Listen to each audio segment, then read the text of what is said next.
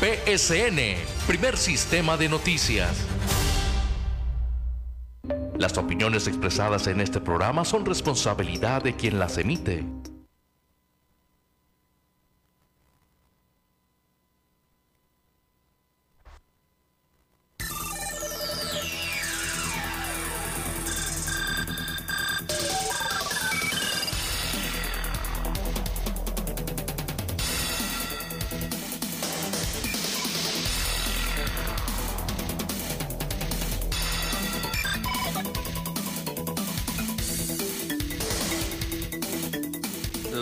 7 de la mañana con un minuto en el arranque de este su programa, Tribuna PCN.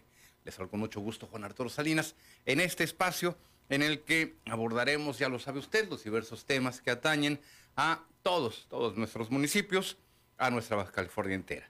Le agradezco mucho de verdad el favor de su atención a usted que en este día festivo está siguiendo la programación de PCN aquí en Tribuna PCN. Nos continuamos, continuamos a lo largo del día. Gracias a usted que se encuentra en casita, espero que sea la mayor parte de nuestra audiencia, de nuestro auditorio. Hoy le reitero que es un día festivo, un día para conmemorar nuestra independencia. Gracias también a usted si se encuentra en trayecto centro de trabajo, que igualmente muchos tenemos que salir aquí a corretear la leche de la chata, y si ya llegó igualmente a su centro de trabajo, al igual que mis compañeros amigos allá en los controles, Ricardo Estrada, Armando Saucedo, también le agradezco. Armando, Ricardo, buenos días, ambos. ¿Qué tal, compañero Juan Arturo Salinas? Muy buenos días. A nombre de mi compañero Armando Saucedo en Máster de PSN, ya estamos preparados para llevarle la emisión del día de hoy. Les recuerdo que es tribuna abierta, tribuna PSN a la multilínea local 664-344-1030.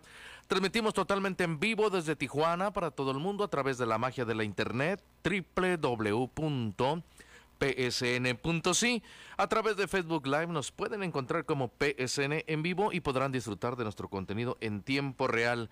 Por televisión, canal 87 digital, sistema Easy en todo el estado de Baja California, canal 76 en la capital de Baja California, Mexicali y sus valles, canal 29 por aire en Ensenada y por radio XEAZ 1270 AM Radio Z13 y la tremenda 1030 AM, esta última con alcance hasta Los Ángeles, California, el condado de San Diego, todo el norte, todo el sur, playas de Rosarito, Pueblo Mágico, Tecate y Ensenada hacia el sur, Valle de San Quintín, Ejido Lázaro Cárdenas, Camalú, San Telmo, Puerto Santo Tomás y La Bocana, Joneros en el área de Maniadero, Valle de Guadalupe, San Antonio de las Minas, El Sausal de Rodríguez y San Miguel. Tribuna PSN a la multilínea local 664-344-1030. Muy buenos días. Muchísimas gracias, mi estimado Ricardo. Un saludote y ya pues estamos a un brinquito, a un brinquito del fin de semana y de tu natal Tecate, ¿verdad? Afirmativo. Vas para allá ya mañana, fuga al mediodía. Se puede hoy mismo. Si se puede, de, una vez, ¿verdad? De una Adelante. Pues sí, ¿para qué nos tardamos más? No, no, la verdad, enhorabuena. Y además el clima ya comienza a tener sus aires otoñales. Tú que eres madrugador, lo percibirás mejor que otros. 3.30 de la mañana de lunes a viernes nomás. Ay, nomás. Sea festivo, sea... Llueve, nieve. de la mañana. Oye, como dice este dicho, ¿no? Llueve, nieve, nieve, truene o relampaguee. Así llueve, lo que sea, 3.30 de la mañana. Cualquier, cualquier hora en ese sentido. Muchísimas gracias, mi estimado Saludos, Ricardo. compañero. Saludos allá en la cabina. Estoy revisando los apuntes de las algunas de las más recientes llamadas, otras no tan recientes, pero que le puedo referir, ya, ya quedaron eh, solucionados algunos de estos temas, algunos de los puntos. La señora Carmen Gutiérrez ya eh, fue posible solu- solucionarle el tema de la deuda del, del agua. Ella todavía de su recibo, el penúltimo recibo que le había llegado de 12.900 pesos, pasó a 13.471. Ya lo, ya lo solucionamos.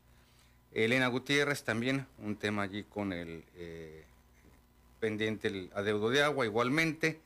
Ayer se comunicó al aire la señora Virginia Vallejo para eh, abordar un tema que no quería referir al aire. Eh, le regresamos la llamada. Ella había olvidado su celular. No, no fue posible atenderla en este sentido. Carlos de la Cruz, él quería saber sobre la vacuna eh, Johnson Johnson no le aparecía como opción, ya lo estamos consultando desde ayer con la asistente del eh, secretario de Salud, Alonso Pérez Rico. Así que vamos avanzando con algunos de los pendientes. Más eh, otro, otro, fíjese, otro tema que por aquí le vamos a compartir en un, instante. No, este no es el celular, era el otro. Le quiero también referir lo siguiente. Desde las últimas horas del día de ayer, pues iniciaron los festejos por la independencia de, México y desde luego Baja California, Mexicali no podían ser la excepción. Tenemos también por allí ya un material, mi estimado Armando, tú me dices cuando esté listo para correrlo al aire y recordar esta eh, gesta heroica que nace precisamente en la cuna eh, de, la, de la independencia, Dolores Hidalgo. Es muy interesante toda esta ruta, eh, Hidalgo, Guanajuato, estados eh, que jugaron un papel eh, importantísimo, lo que hoy conocemos como Guerrero, lo que hoy conocemos como Morelos, precisamente en honor a estos dos eh, héroes. hay, hay, hay libros muy interesantes en torno a la vida de cada uno de ellos, sobre todo Hidalgo y Morelos. De Guerrero no hay tanta bibliografía, pero es muy interesante. Le recomiendo particularmente la, la, obra biográfica, bueno, el Guerrero del Alba, precisamente en honor a Vicente Guerrero. Vamos, vamos al siguiente material en torno a lo que ocurrió eh, la tarde y noche de ayer, allá en la capital del estado, en esta ceremonia que encabezó el gobernador Jaime Bonilla Valdés y que justamente nos recuerda a aquellos héroes que nos dieron patria. Vamos al siguiente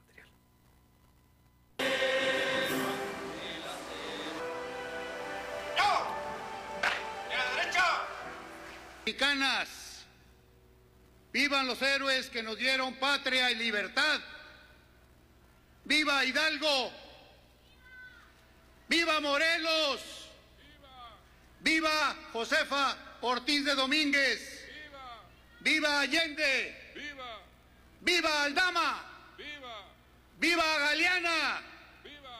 Viva Matamoros. Viva Guerrero. Viva la independencia. ¡Viva el presidente de la República, Andrés Manuel López Obrador!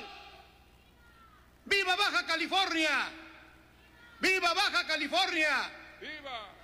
¡Viva México! ¡Viva México! ¡Viva México!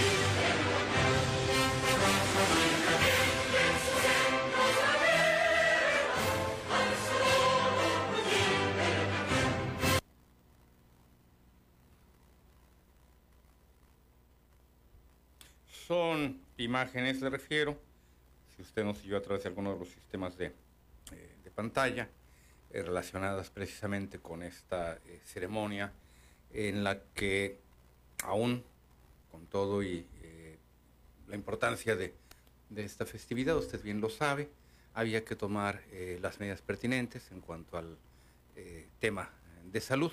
Por consiguiente, no hubo, no hubo convocatoria para que la gente se reuniera en las principales plazas de eh, nuestra República. iniciando desde luego por la, por la plancha del Zócalo, no hubo convocatoria para que acudiera eh, la gente que tradicionalmente pues eh, asistía a estos, a estos festejos. Ahorita le platico con respecto a este, a este tema. Mexicali pues no fue la excepción, había que tomar también las medidas pertinentes en espera de que eh, la pandemia pues se frene, baje, baje todavía su ritmo. De unos días a, a la fecha ha descendido sensiblemente el número de contagios y también de decesos, por fortuna, en algunos puntos clave. Y esperemos que estas acciones contribuyan a que eh, la oleada, esta oleada que ya era de esperarse, esta cuarta oleada, siga, siga retrocediendo. Así que es importante tomar medidas. Ayer, por cierto, la Avenida Revolución, en la cual los comerciantes, por cierto, eh, cerraron, algunos de ellos cerraron más temprano que de costumbre sus, puertas, bajaron la cortina antes de sus horas eh, de, funcionamiento normal. Ellos pues eh, esperaban una presencia fuerte de asistentes. No tal, hubo eso sí, mucha presencia policíaca. La gente entendió, el año anterior, fíjese, en lo más álgido de la pandemia, y ya como parte quizás de estas válvulas de escape, de estas válvulas que lo que buscaban era despresurizar el hastío, el encierro que habíamos vivido en los meses más fuertes precisamente de esta pandemia, abril, mayo, junio, julio, ya para agosto y septiembre, mayo, olvídese, del 2020, usted lo recordará, la gente se había volcado a celebrar a sus madres. Y en algunos casos incluso estas celebraciones fueron mortales precisamente para muchas de las madres, por su edad, por su condición de salud, en muchos casos, factores de comorbilidad. Y recuerde, todavía no teníamos ninguna de las vacunas, estaban en, pues ya no le digo que ni en preparación ni gestación, evidentemente había, había que poner manos a la obra de inmediato para la fabricación de una, de una vacuna, más aún incluso que la fabricación, los pasos previos, inventarla, crearla, no de, no de la nada, porque sí por fortuna hubo, hubo trabajos previos, por parte del personal médico especializado en este eh, rubro, los infectólogos, entre muchos otros científicos que trabajaron en torno a este, a este tema. Pero le reitero, eh, mayo, septiembre del año pasado fueron críticos en este sentido. Hubo quien ya se volvía loco con el encierro, no, no resistían. Lamentablemente también mayo se tradujo, usted lo recordará, en el repunte de contagios y desafortunadamente también de muertes que se manifestaron por allí de junio, julio. Esto es lo que había ocurrido. Septiembre igualmente hubo mucha gente que se desbocó y no solamente salió a las calles, sino que lamentablemente procedió a hacer eh, desmanes, a quebrar vidrios, a patear puertas. Era una fuga de esta presión social que habíamos venido resintiendo precisamente como comunidad, como sociedad, como ciudad.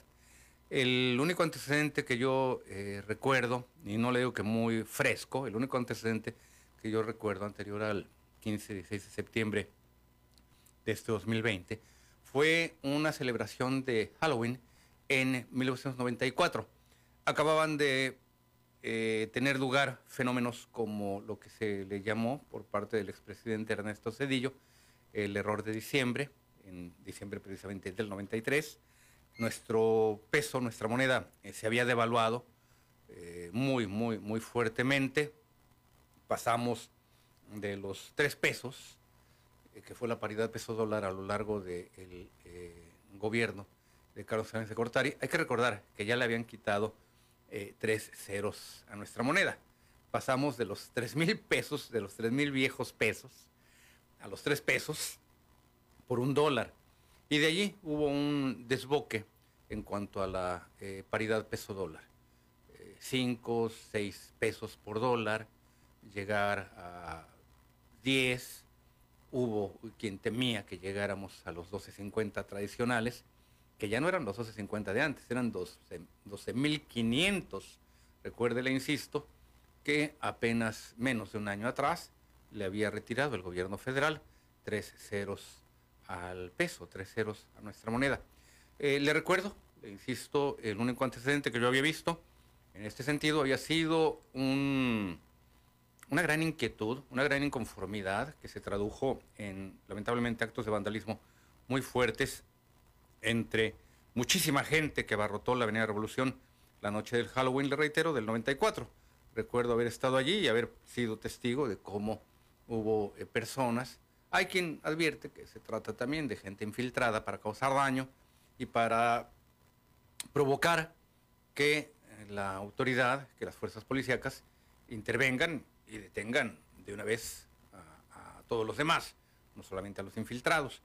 Pero en donde hoy se encuentra una sucursal de estos books de la firma Caliente, de Jorge Ron, había una tienda eh, de, una marca de moda en ese entonces, denominada Guess, con una fachada de eh, vidrio muy bonita, por cierto, puerta, fachada, eh, letrero, todo, todo era de vidrio.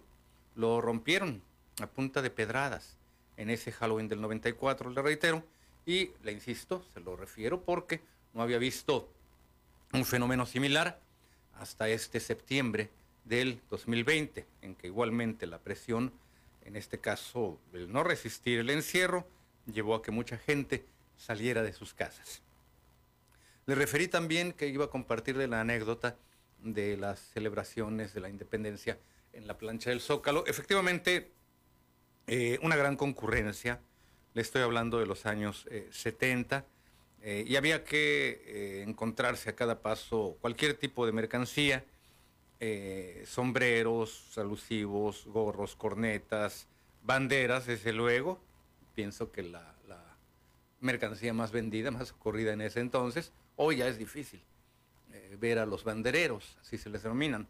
Vienen de algunos estados, Hidalgo, Puebla, Tlaxcala, con su mercancía y a veces no, no les resulta suficiente la venta en estas festividades patrias. Ya hoy en día creo que incluso hasta compran la mercancía, las banderas eh, allá, en, allá en China, ¿eh? las piden y las traen y aquí ya las distribuyen. Ya sale más barato que manufacturarlas en territorio nacional. Pero eh, le reitero, bueno, también había entre otras mercancías unos dulces muy particulares que a mí me encantaban, nunca he encontrado otro sabor similar en otro tipo de, dulces, porque eran una especie de platitos de frutas, pero todo se comía, tanto la fruta como el mismo plato, era una especie de eh, dulce eh, con una capa, con un barniz, que evidentemente debía de haber sido comestible, algún tipo de barniz vegetal, pero le insisto, no he encontrado otro tipo de sabor en algunas otras eh, confiterías, en algún otro tipo de, de dulces que se vendían y desde luego también los tradicionales ponches, frutas, eh, otro tipo de elotes, desde luego. Así se vivía la, celebración de las fiestas patrias en Palacio Nacional. Y desde luego mucha pirotecnia y también los, los consecuentes adornos. Desde luego, pues el grito de los presidentes de la República en turno. Vamos a la pausa cuando son las 7.19. Vuelvo con usted.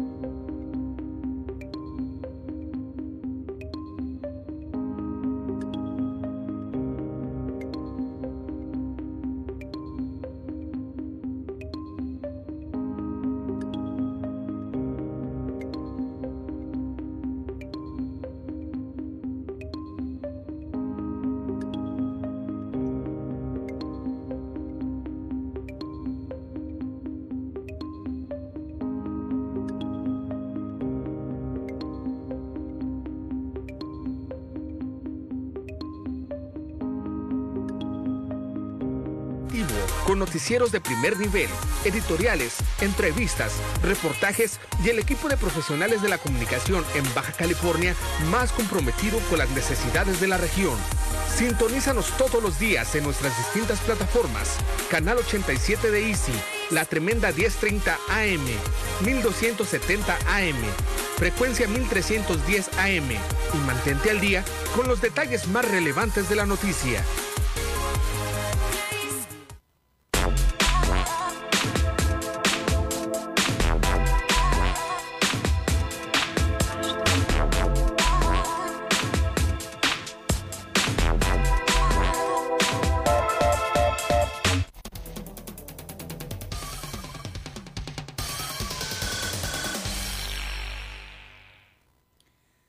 Estoy de regreso con usted cuando son las 7 de la mañana con 23 minutos. Gracias por sus comentarios, por los datos, al- al- algunos eh, temas que vamos a abordar. Me reportan una eh, fuga de agua.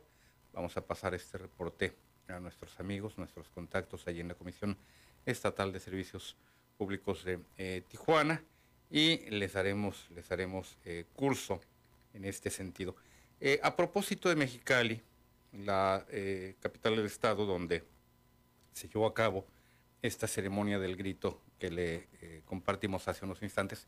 Una ceremonia que por evidentes razones pues tuvo que ser llevada a cabo, organizada, de forma tal que con todo y no haber eh, presencia de eh, la comunidad, en este caso de la comunidad mexicalense, pues fue una celebración que no podíamos dejar pasar desapercibida. Volvamos al tema, Mexicali, la capital del estado, es uno de los municipios donde eh, destaca el gobernador Jaime Bonilla. Se ha ejecutado eh, más obra pública, más infraestructura por parte de las distintas instancias de gobierno. Armando, por allí te envío un material, a ver si me ayudas eh, a compartirlo cuando ya lo tengamos listo. Y es precisamente este rubro, el de la obra pública ejecutada en la capital del estado, lo que ha caracterizado el desempeño, la labor de nuestras autoridades en este sentido. Y lo vamos a compartir, le vamos a compartir este material después de las participaciones, de las llamadas. Iniciamos con don Ramón Fuentes. Don Ramón, buenos días, bienvenido, adelante. Estoy con usted. Muy buenos días, Juanito. Adelante, don Ramón. ¿Qué tal la celebration? ¿Todo bien? Ah, muy bien, muy contento, Te miro como una lechuguita bien, este... bien descansado.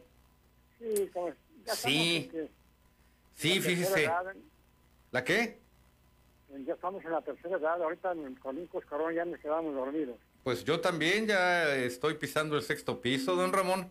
¿Eh? Ah, oiga, le tengo una mala noticia. No, no, no, ya no me la digas, no me la digas. No, ¿Eh? Sí se debe haber amanecido, yo creo. No, no, le tengo una mala noticia. ¿La quiere escuchar? Cuando va a venir a trabajar, me imagino. Voy a cubrir a Gaby Colina. Sí, Así que no va usted, no va usted a, a- a- a disfrutar de su programa Vida Cotidiana. Nos vamos a seguir de filo aquí en Tribuna PCN. Así que, pues ahora sí que la va a extrañar aquí en la pantalla. Pero yo estoy seguro que Gaby está en su casa disfrutando de un merecido descanso y escuchándolo también a usted. Así que igualmente le puede enviar sus saludos. No hay ningún problema. Me van a caer mal los chilaquiles. ¿Le van a qué? Me van a caer mal los chilaquiles. Le van a caer mal los chilaquiles. ¿Por qué, oiga? ¿Qué tiene que ver lo uno con lo otro? ¿Eh? Es que, es que, cuando, es que como siempre desayuno con ella, Sí. es mi almuerzo, es mi almuerzo. o sea, el Ah, pues sí, le van a caer mal los chilaquiles porque va a estar, este, eh, va, va a tener, eh, ¿cómo se llama? Eh, No, que, pues soportar, que soportar en mi programa. ¿Eh? Así que, ni modo, se va a tener que aguantar, don Ramón. Por eso le dije que le tenía una mala noticia. Pero a sus órdenes, además, su comentario. No, fíjate, fíjate que eh, me, me, me dio gusto escuchar la noticia ayer, una noticia ayer de, de que los municipales ya no, poder, ya no van a poder molestar a los migrantes Sí, pidiéndoles este, identificación, ¿no?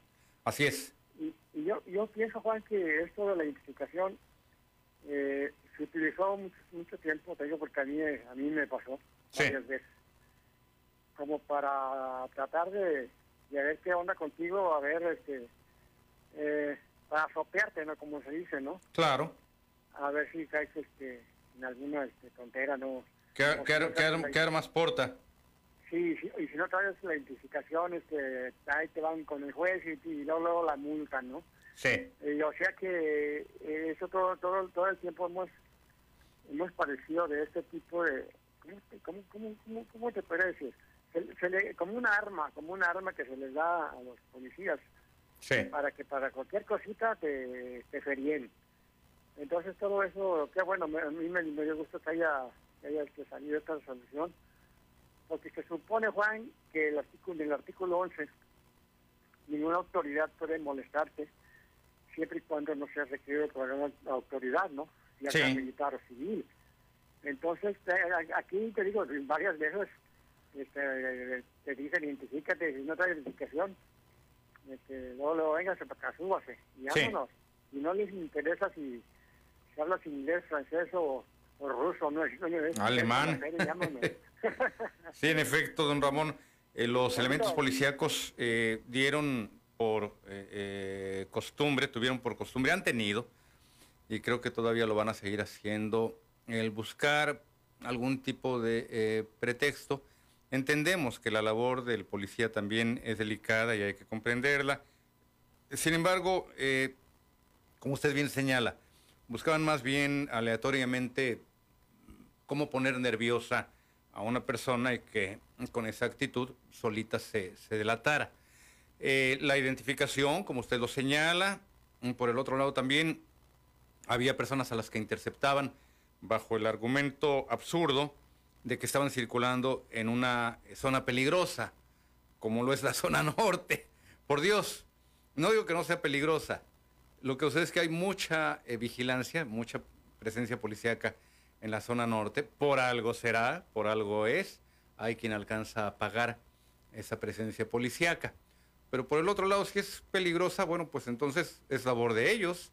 No es culpa de una persona circular o caminar. Sobre todo esto ocurría con las personas que, que iban a pie, que circulaban en una zona o transitaban a pie en una zona eh, de peligro.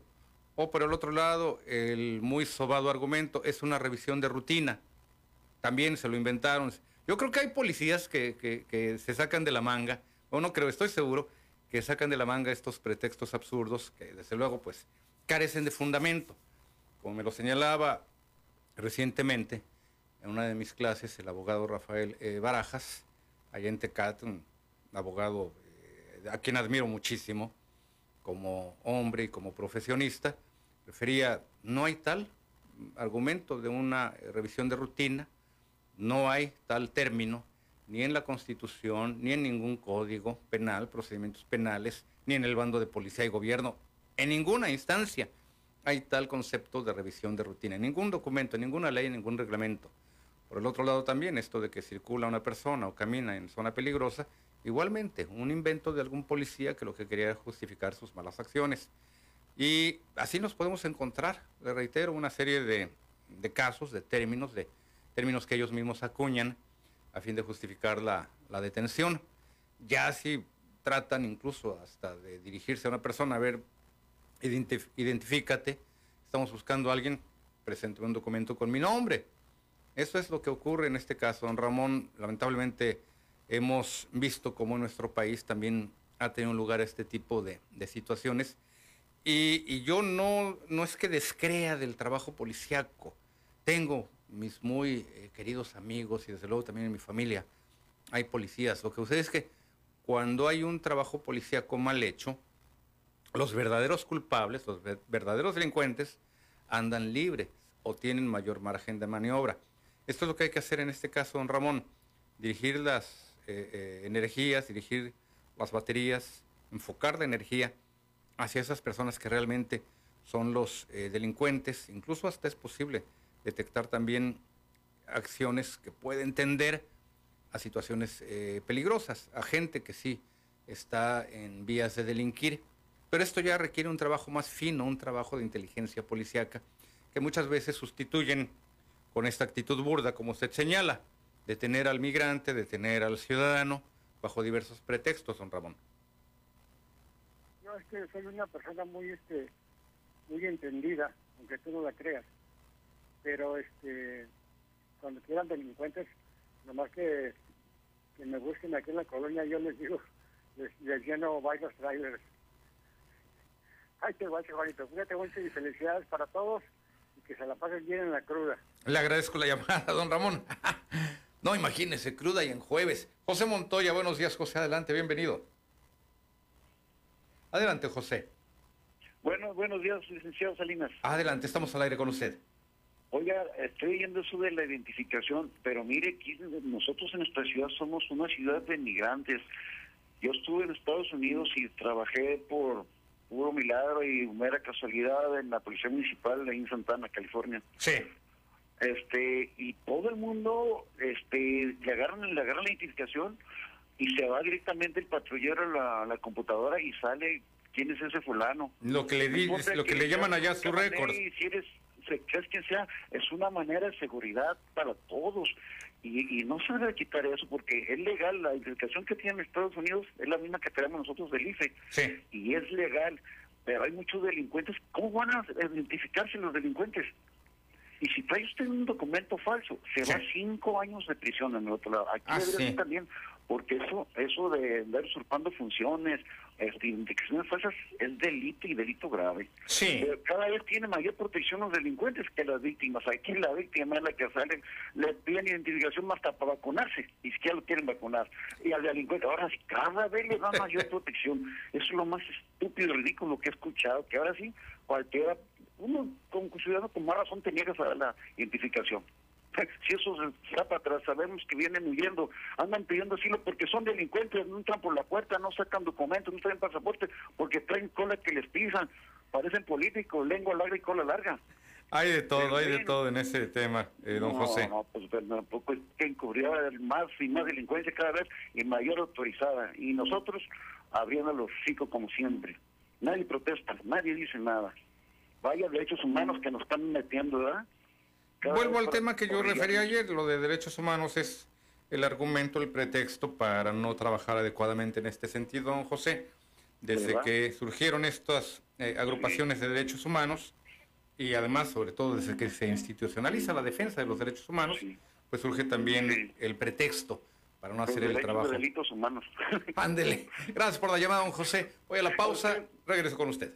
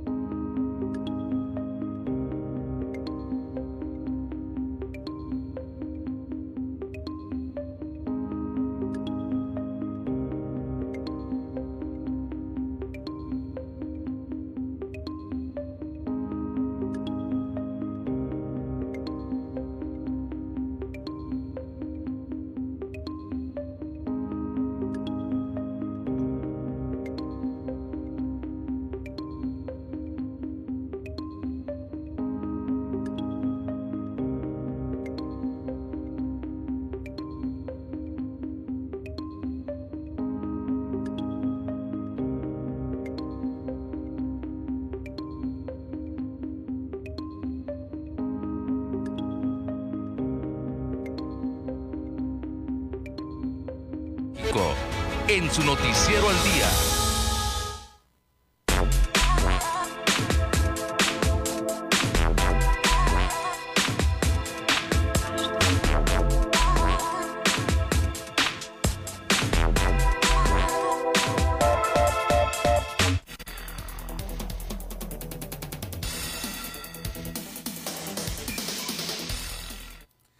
con usted cuando son las 7 de la mañana con 38 minutos.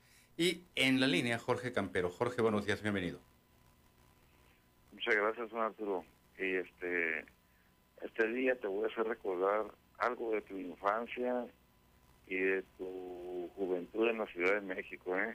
A ver. es que deja, deja de explayarme poquito y, verás que sí te voy a hacer recordar sí. viejos tiempos, Juan Arturo. Vas a ver. Mira, a consecuencia de la pandemia, y por eso se me viene a la mente esto que voy a mencionar, es la consecuencia de la pandemia, yo recuerdo, pues te hablo, pues tengo 50, 50 años, bendito Dios, y, y estuve una parte de mi niñez, con Arturo, en la Ciudad de México. Te voy a mencionar unos unos este lugares para que veas que sí, sí, sí, sí fui, que, que estuve por allá. Estuve en el mero centro de la ciudad, ahí donde está, por ahí está el centro histórico, la Alameda, en la Doctor Carmona y Valle, unos edificios ahí grandes ahí. Ahí estuve, Juan Arturo. En parte de mi niñez hablo como de los, que será? De 5, 6, 7, 8, hasta los 9 años yo creo. Estuve en la CTM, en Acueducto, en eh, Coacalco, Estado de México, allá por Villa de las Flores. ¿Qué te recordó todo eso, Juan Arturo? Y te lo digo porque, eh, como te dije al principio, eh, con esta, esta consecuencia tan tremenda de la pandemia que nos tenemos que resguardar, protocolos y todo eso, pues yo siento, Juan Arturo, que no es lo mismo disfrutar un 16 de septiembre, no es lo mismo que está la multitud. A mí me tocó de niño, me tocaba que me cargaran, como dicen por ahí, ¿no? A Camonchi. Tú sabes que te subían y... Pues, sí, sí, en hombros y tengo esos recuerdos, Juan Arturo, la verdad, tengo esos recuerdos, ver el montón de gente. ¿Sabes qué me tocó también, Juan Arturo? Cuando pasó, no recuerdo qué año, en el 70 y... Híjole, no me acuerdo, cuatro, siete, no me acuerdo, la verdad. Cuando pasó el, Papa Juan Pablo, Juan Pablo II. Ah, la visita del Papa Juan Pablo. Sí. Era una, era una multitud tremenda, Juan Arturo. Sí, cómo no. Híjole, no, no, yo me acuerdo de todo eso. Los gritos de independencia, cada año íbamos. Todo eso lo recuerdo muy bien, Arturo. Y ahorita no se puede decir lo mismo. Es muy triste que esta pandemia nos haya quitado todos esos gozos, esos privilegios, esa de que te, por ejemplo, cuando dan el grito de independencia con Arturo, tú te sientes como que eres de México, que eres patriota, o sea, Sí o no, Juan Arturo, te traje recuerdos de tu niñez y, este y juventud, cuando tú estuviste allá en México.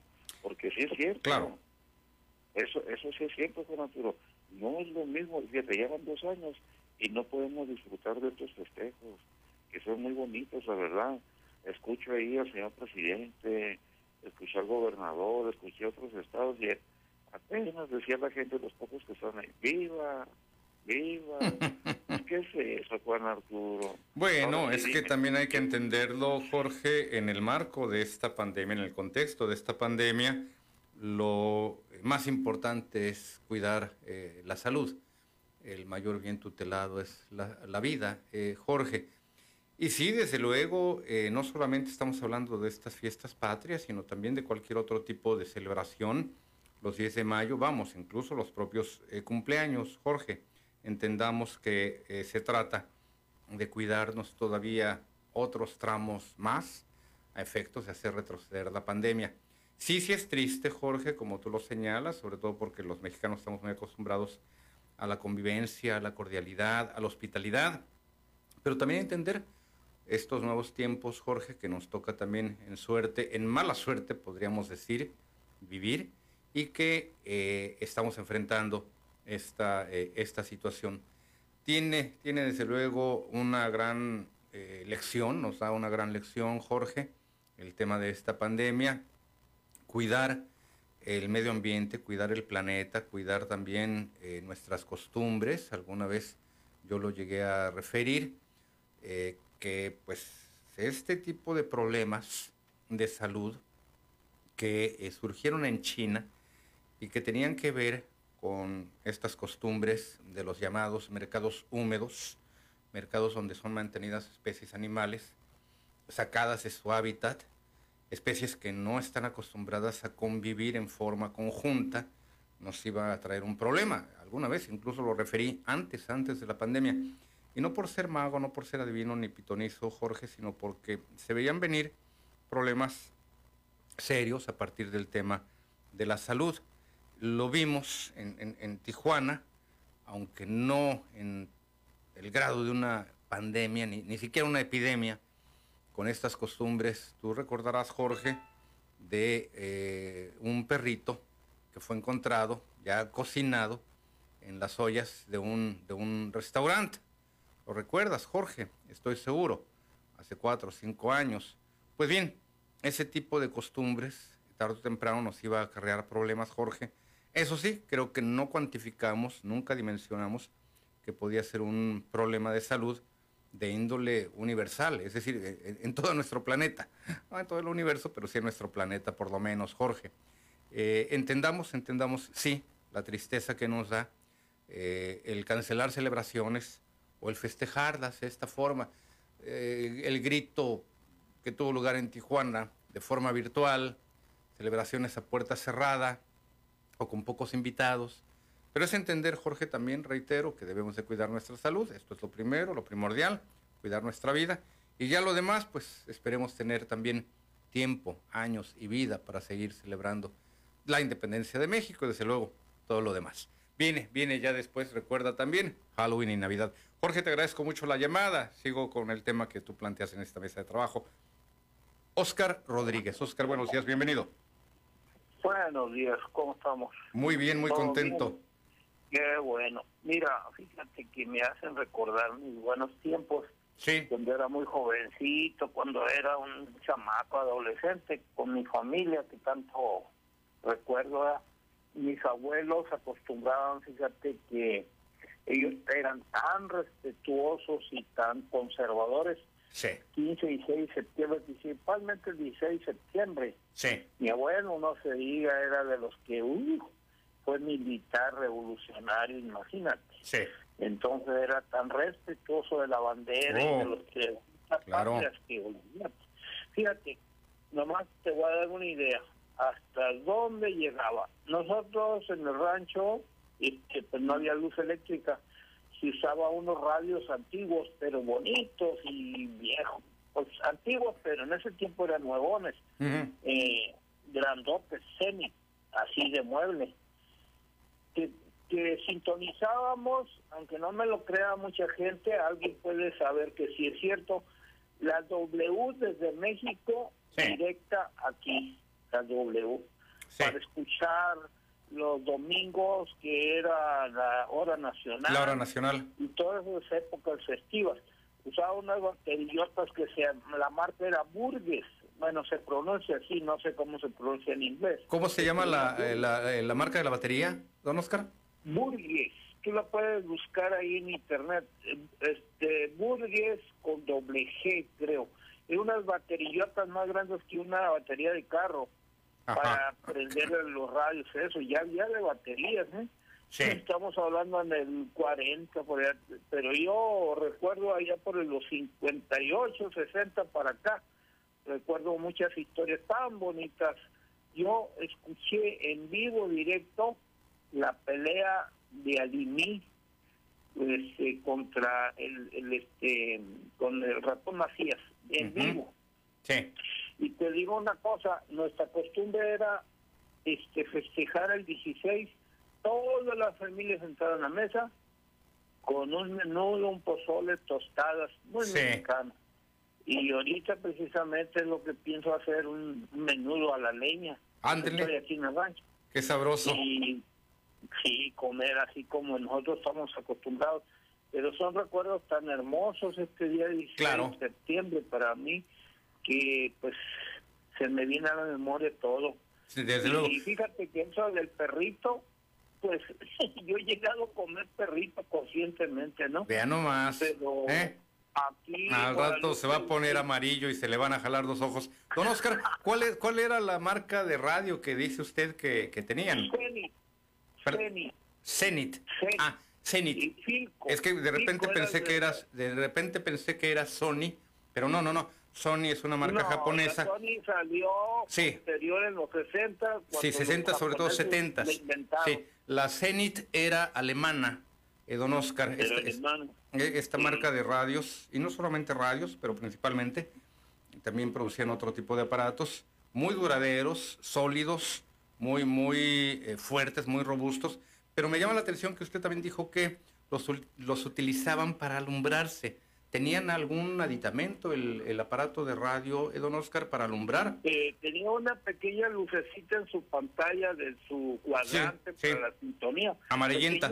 Para que, ajá, amarillita, sí, Sí. amarita, naranjadita para ver las, las letras. Los números Pero diálogo. nosotros, ahí, ahí esa radio no se prendía nada más los domingos y días festivos, porque las baterías eran caras. Radio Hispano era quien vendía esas baterías. Ok. Muy viejas, muy muy caras, ¿eh? Me costaban Sí. caras. Eran unas baterillonas pesadas, Y por lo que usted refiere, pues deben de haber sido radios de bulbos. de bulbos, no existían ni siquiera los híbridos, eran No. de bulbos. Eran bulbos. Sí. Pero escuchábamos Radio W de México directa hasta aquí. Sí. Sin- como ahora que la tecnología, que satélite, que enlaces. No, hombre, por favor. No, es que eh, déjeme, eh, creo recordar, don Oscar, que la W, el XCW, tenía una eh, repetidora, si mal no recuerdo, mm, en Guerrero o en algún otro punto. Y Ajá. es más fácil transportar señales de radio por el mar. Y esto es lo que propiciaba, esto es lo que ayudaba mucho a que, a que pudiéramos escuchar en estas latitudes estaciones de radio eh, muy lejanas. Creo, le reitero, que la W tenía una repetidora. Si mal no recuerdo, como le digo, en Guerrero, en Acapulco, en algún punto, es cosa de ubicar. Creo que en Sinaloa también tenían otra, otra repetidora. Es cosa de revisar la bibliografía. Le reitero porque yo no soy un gran conocedor de la historia de la radio, pero lo que usted me refiere, eh, sí, sí lo, había yo escuchado. Y yo escuchaba la XCW desde los años 60 con, con mi madre. Y también llegué a acudir a sus estudios. No solamente era una estación de radio, sino que también tenía estudios para programas en vivo. Y para las radionovelas tenía sus estudios de grabación. Y sí, desde niño conocí, conocí las, las estaciones de radio, las instalaciones de los periódicos viejos, centenarios ya, como el Universal, como el Excelsior, y por eso conozco, conozco más o menos la historia de la radio y de la prensa en los años 60 y un poquito, bueno, ya leyendo después, ya lo que había ocurrido en los 50 y en los 40, como usted me está refiriendo, don Oscar. Sigo con su tema, sigo con el tema que usted plantea, al igual que el de Jorge Campero.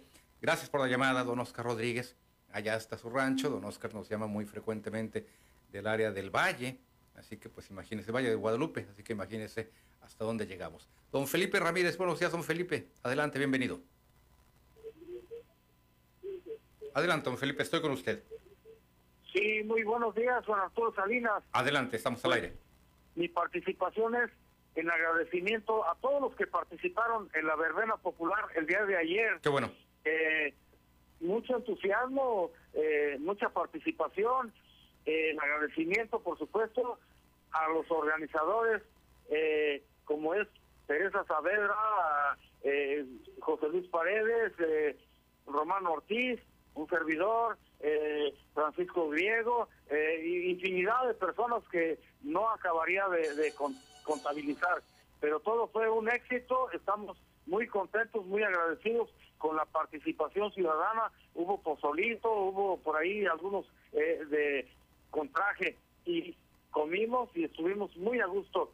Pero bueno, agradeciendo ello, eh, deseo notificarle a la ciudadanía en general este acontecimiento de hoy a las seis de la mañana que el guardia de aquí que cuida las instalaciones de la universidad me pidió que retire todas las lonas que pusimos ahí en, en la barda de la Gandalle. Así le llamamos nosotros porque en mala hora pusieron esa barda eh, con la policía estatal y, y nos reprimieron, la pusieron ahí y yo le dije que no la vamos a retirar, que cumpla con su deber, que llame a las autoridades para que ellos vengan y nos lo soliciten. Además, deberán de traer un documento que avale que es propiedad de la universidad, porque no lo es y no vamos, ahora sí que como en Alemania, recordarás tú con Arturo Salinas. El muro de Berlín. hubo un muro, igual ese muro de Alemania cayó, que no caiga este que es de triplay y barrotes, por supuesto que no, la ciudadanía tenemos las pilas bien puestas y defendiendo el derecho ciudadano a más de que lo más primordial es la salud de la ciudadanía tijuanense. Necesitamos esta área verde eh, con sus árboles, con sus césped y anoche hubo una prueba enorme que no sé dónde haya habido festejos o lo que sea, pero hasta las 12 de la noche un carrerío enorme que iban a vuelta de rueda, de tal suerte pues que aquí es indispensable, es necesario que tengamos una zona arbolada para que toda esa contaminación sea eliminada. De manera que ahí yo responsabilizo a la universidad si llegan y nos despojan o agreden a los luchadores del, del parque. parque Benito Juárez. Y aquí continuamos hasta que la hebra se reviente. Pues eso es todo. Muchas gracias. Le agradezco la llamada, don Felipe. En estos momentos está por iniciar el desfile cívico-militar militar allá en, allá en la capital del país es el eh, décimo primer eh, eh, año de la celebración de este grito de la independencia. Vamos a la pausa, vuelvo con usted en punto de las 8.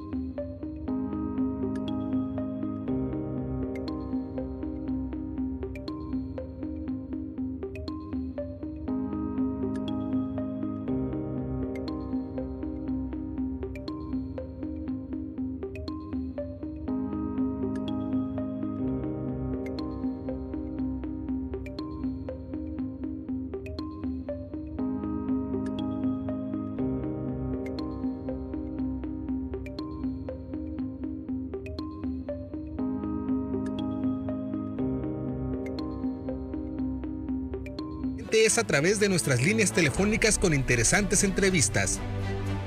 Tiempo de Noticias, conducido por Vivi Gutiérrez.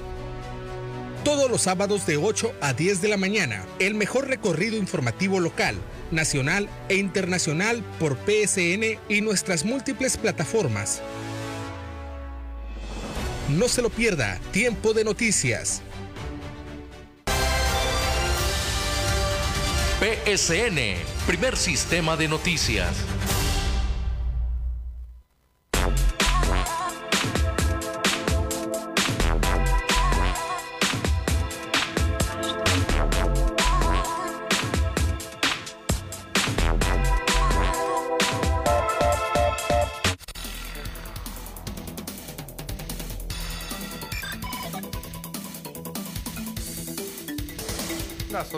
A las 8 de la mañana en punto, ya de regreso con usted. Y en la línea, Jesús Rito. Buenos días, adelante, bienvenido.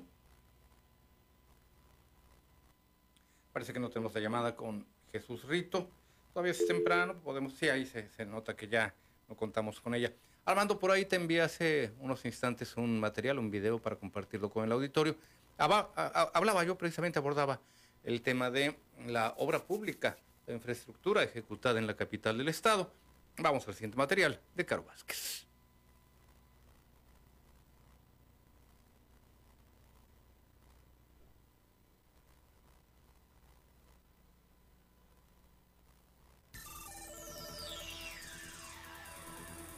Mexicali se ha invertido más en infraestructura que en otras administraciones, aseguró el gobernador Jaime Bonilla al indicar que le queda claro que la Ciudad del Sol es la capital del estado. Lo anterior fue expuesto tras un comentario publicado en la videotransmisión matutina de seguridad y salud del gobierno del estado. El escrito señalaba que Tijuana no es la capital sino Mexicali. En respuesta a lo anterior, el mandatario estatal respondió lo siguiente. Yo felicito a Mexicali porque es la capital. Pero Tijuana en sí nada más tiene casi el 55% de la población, que significa el 55% de los problemas. Entonces tienes que atender donde están los problemas. En Mexicali se ha invertido como en ninguna otra administración ha, invertido en dos años en infraestructura y como prueba la glosa de ayer, donde hasta se le aplaudió a la secretaria, ahí en Mexicali, ¿eh? Eh, a, la, a la secretaria de infraestructura, porque el hecho de que yo no esté ahí en la oficina no quiere decir que no esté todo el gobierno. El mandatario estatal indicó que todos los municipios requieren atención misma que se le ha brindado cuando acude a las ya conocidas jornadas por la paz. En ese sentido, dijo que está pendiente de llevarse a cabo una en Mexicali. Sin embargo, un factor que ha pausado la realización es la pandemia. ¿Qué es lo que pasa cuando hacemos, por ejemplo, me, han- dicho mucho, oiga, ¿por qué no hace más este, jornadas en Mexicali? Porque tenemos muchos problemas teniendo proveedores que- y gente que vaya a, a Mexicali por las temperaturas. Se ha enfermado mucha gente, se ha contagiado. De hecho, las dos veces que yo me he contagiado de COVID han sido en Mexicali. Entonces, y, y no es tanta las no es, no es como que dijera nada más ahí hay, hay en todas partes. Bonilla Valdés explicó que lo primordial para su gobierno es no arriesgar a los adultos mayores y niños que son los más vulnerables ante el COVID-19 y las altas temperaturas que registra la capital del estado, que dicho sea de paso es la que ha encabezado a lo largo de la pandemia el mayor número de contagios por el SARS-CoV-2. Para Primer Sistema Noticias reportó Carolina Vázquez.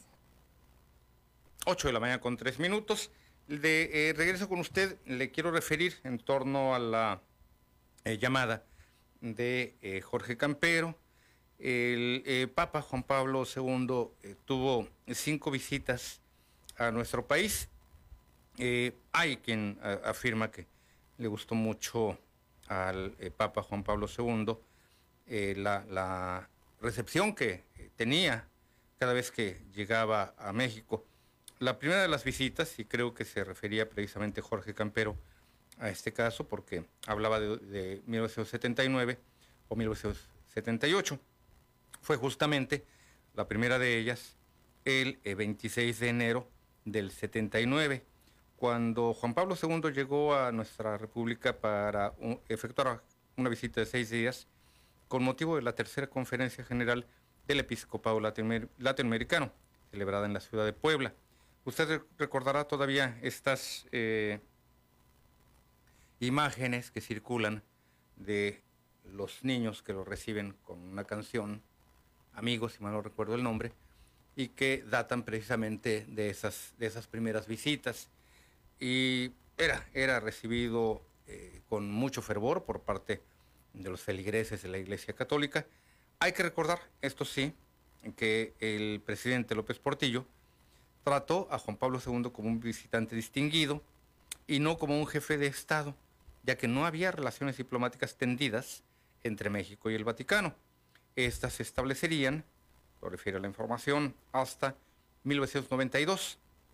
Eh, Juan Pablo II todavía eh, llevó a cabo otras cinco visitas, la última de las cuales, si mal no ubico, de acuerdo a esta información, no, fíjese, todavía, déjenme decirle, mire, otra de ellas, 6 de mayo del 90, 11 de agosto del 93, otra, otra visita.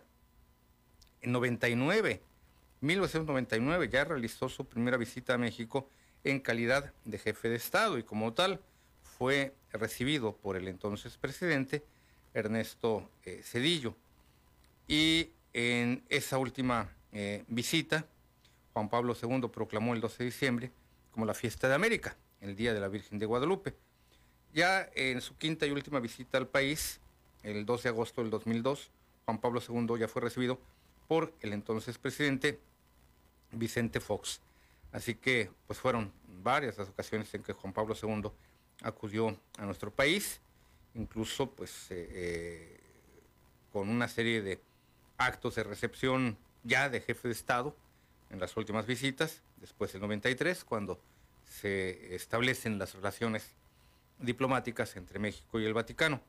En una quinta visita, Juan Pablo II inmortalizó la frase México siempre fiel, misma que repitió varias veces durante el mensaje a su llegada al hangar presidencial. Así que, pues imagínense, estamos hablando del 79, que es la primera visita, hasta el 99, 20 años, 20 años de, continuas visitas, por lo que toca a Juan Pablo II, cuyo, cuyo pontificado pues, eh, eh, fue tan amplio, tan largo, que hubo eh, jóvenes que habiendo nacido en el 79, ya con su mayoría de edad, ya con 20 años, todavía, todavía encontraban en, en vigencia del pontificado a Juan Pablo II uno de los pontificados más eh, grandes, más amplios de la historia de la Iglesia Católica.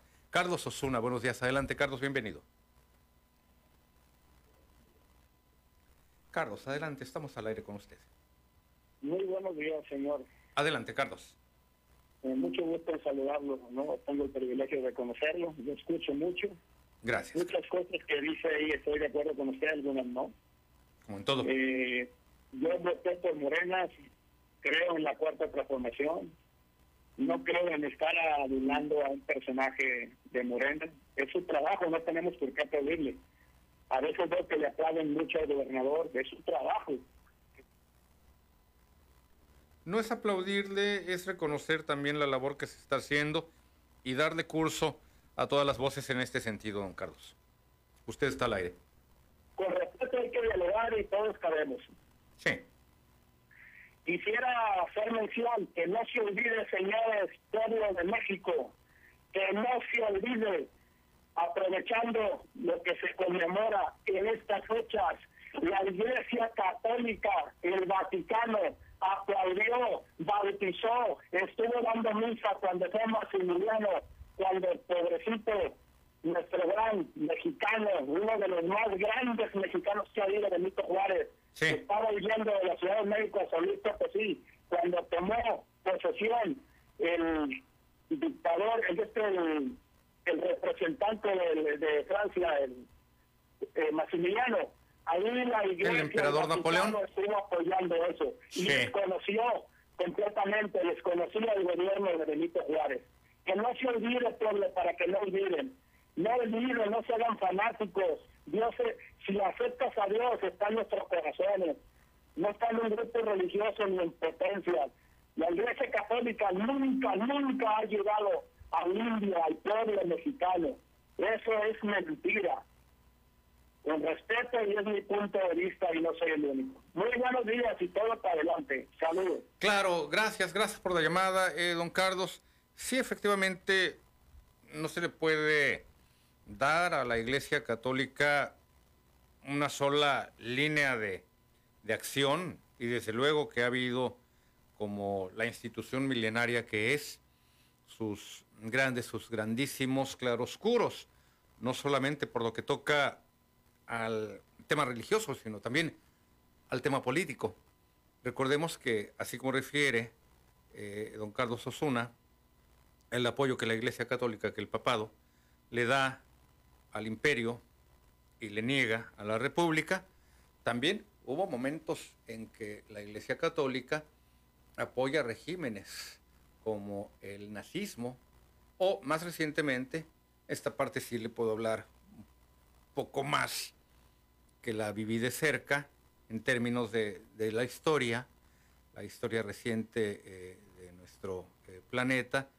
Recordemos también que a propósito del ya referido Papa Juan Pablo II, jugó un papel muy importante para lograr la caída de los regímenes de la Unión eh, Soviética, los regímenes apoyados por la Unión Soviética.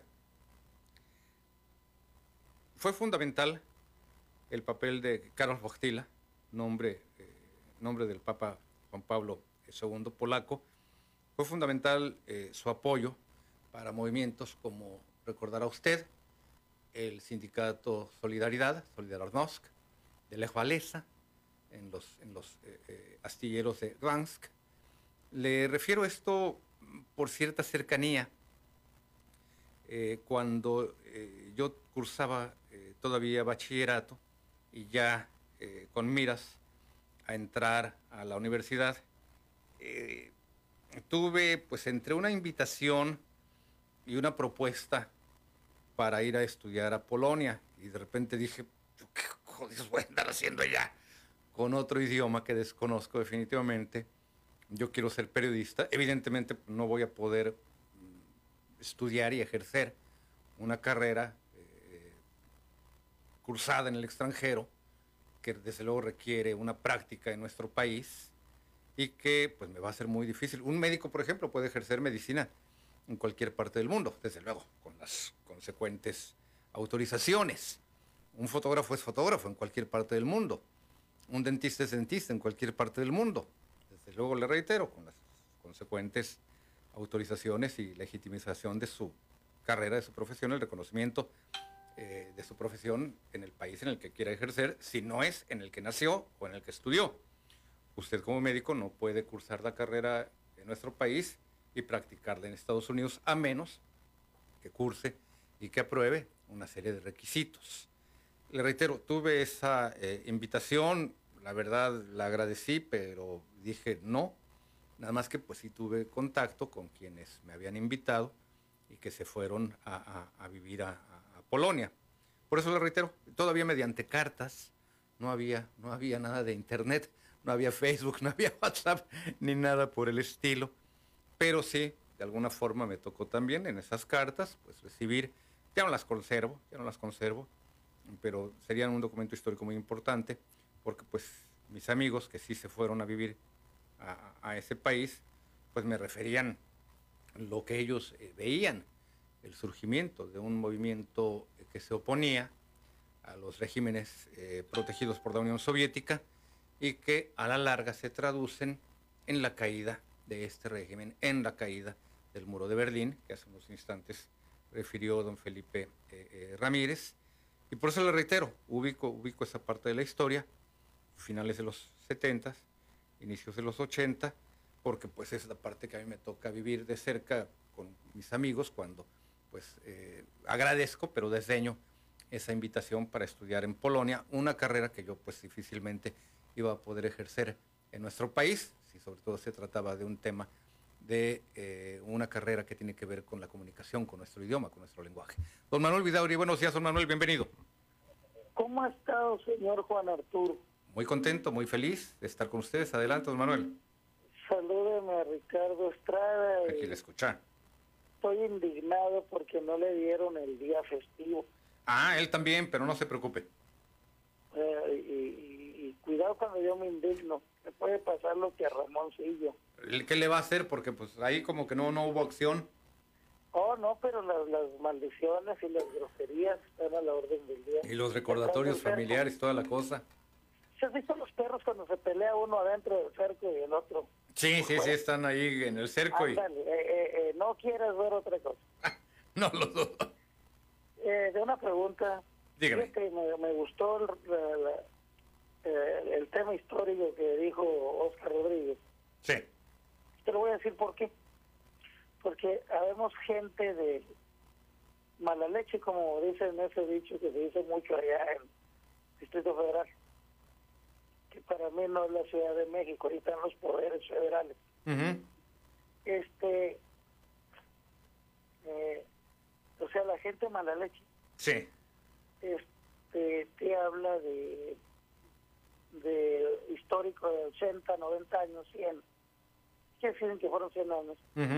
De que mi patria, dado a los gobiernos, valió estiércol. Y no es cierto. Había muchas cosas buenas, lo dijo Oscar Rodríguez, un hombre de 70 y tantos años. Sí. ¿sí? Entonces yo también recuerdo las pláticas de mi madre, cuando mencionaba las vitrolas Ah, ¿cómo no? Ok, entonces yo recuerdo en las novelas, para que se acuerde don José Arrieta, de Sancho Estaguada, aquellas novelas que decían, y fíjate que lo encontraron allá por los rumbos de Peralvillo. Sí. Entonces yo me imaginaba que Peralvillo era algún barrio al otro extremo de la Ciudad de México. No. Bueno, es que sí lo era, eh, don Manuel, pero pues es que hoy en día Peralvillo es un punto sumamente céntrico, colindante incluso con eh, la avenida Reforma, que es una, es una arteria vertebral, es una columna vertebral de la, de, la, de la Ciudad de México, al igual que la avenida Insurgentes. Pero Peralvillo podríamos decir que es un punto céntrico comparado con lo que hoy en día son los límites de la Ciudad de México. Lo que sucede es que en los 30, 40, 50, pues estábamos hablando que esas eran las orillas de la, de la ciudad, don Manuel, al igual que la calzada de la Viga, al igual que eh, Chapultepec, hacia otro punto cardinal. Eran, eran esas orillas, al igual que lo que ocurre aquí en Tijuana, don Manuel, cuando este rumbo, que usted va a ubicar bastante bien, por donde están las humaredas, por donde está la salida a Flamingos, era igualmente la orilla de Tijuana. Y vea usted hoy en día, es un punto sumamente céntrico, pero era la orilla de Tijuana. Y las 5 y 10. Sí, ya más adelantito, ya no se diga. Y las huertas, allá ya estamos hablando de las postrimerías en la zona este de la ciudad. Antes de, antes de eh, cortar la llamada con usted, don Manuel, nada más también al aire y compartirla igualmente en su participación. Eh, en estos momentos eh, hay eh, una fuerte presencia policíaca en el Boulevard 2000, ya que un tráiler eh, se llevó a su paso varias unidades de la Policía Municipal mientras resguardaban el cuerpo de una víctima de un hombre atropellado, esto en el Boulevard 2000. Fíjese, hoy en día hasta allá llega la, la- la orilla de la ciudad y pues estamos hablando acá todavía de puntos muy céntricos. Se lo refiero nada más por lo que usted nos está comentando, trayendo a esta mesa de trabajo. Lo que hoy en día son nuestras orillas, son ese Boulevard 2000, donde por cierto le reitero, en estos momentos eh, hay resguardo eh, eh, policiaco y presencia de paramédicos, porque un tráiler se llevó, pues eh, arrasó con varias patrullas. Así es, así es. Esperemos el saldo, ojalá que no haya eh, víctimas que, eh, que lamentar, pero estos, estos son ya ahora nuestros límites de la ciudad, don Manuel. Le agradezco mucho la llamada, don Manuel. Abordamos también el tema, lo traemos aquí calientito, junto con el resto de los que todavía tenemos por comentar. Francisco Burgueño, buenos días, don Francisco, bienvenido. Buenos días, gozo saludarte, Jonathan. Igualmente, Francisco. Este, mira, est- est- estaba escuchando ahorita de que el Papa y que el Papa... Sí. Fíjate que ya ahorita ya no se puede hablar muy muy abiertamente, Sí. pienso en los medios, de que la religión católica... No voy en contra de yo, yo no tengo ninguna religión, ¿no? Pero Sí. digo yo, ya hay, ya hay mucho avance, pues, la gente ha evolucionado en cuestión de, de eclesiástica hay muchas iglesias protestantes y todo. No se puede hablar bastante tiempo de, ciertas cosas, historias pues de, la iglesia católica, porque ya la gente pues como que a algunos no le cae, ¿no? Porque ya están por otros rumbos, esas personas que ya no son católicos, ¿no? Digo, con todo respeto, yo respeto a todos, pero no no se puede hablar tanto de, de, una de una un catolicismo de una iglesia de, de cosas pues de que los creyentes católicos creen porque ya mucha gente ya no está participando en esas en esas cuestiones ahora de, de, las historias tú con Arturo está muy bien pero de eso que se cuelguen tanto del teléfono eh, pues como dice mi, amigo Ricardo el manager pues es demasiado lo, lo que y están las otras personas esperando. No hay ningún reclamo, nomás por, es la primera vez que, que te llamo por estas cosas. Porque yo hablo y hablo con muchos minutos y le corto, Pero te quiero decir que cualquier rato que, que te mire por ahí, Juan Arturo, para darte un, de ese UV de esos que tengo como casi 300 canciones para regalártelo. Le agradezco mucho, don Francisco y abordamos el tema y le agradezco también eh, abordar este, este punto, lo voy, a, lo voy a referir, lo que usted nos señala, en pocas palabras tiene que ver con la eh, predominancia de las, las religiones y, y sí efectivamente ha ido creciendo eh, año con año, como lo refiere don Francisco, en pocas palabras lo que él hacía alusión es que hoy en día pues ya hay más denominaciones religiosas en nuestro país, una mayor presencia. Le voy a referir en unos instantes más la cantidad, de acuerdo al INEGI, se me ocurrió conforme la llamada de don Francisco, la eh, idea de buscar la cifra de eh, las denominaciones religiosas en nuestro país conforme a, a, estos estudios del censo poblacional. Voy a la pausa, cuando son las 8.21 volvemos.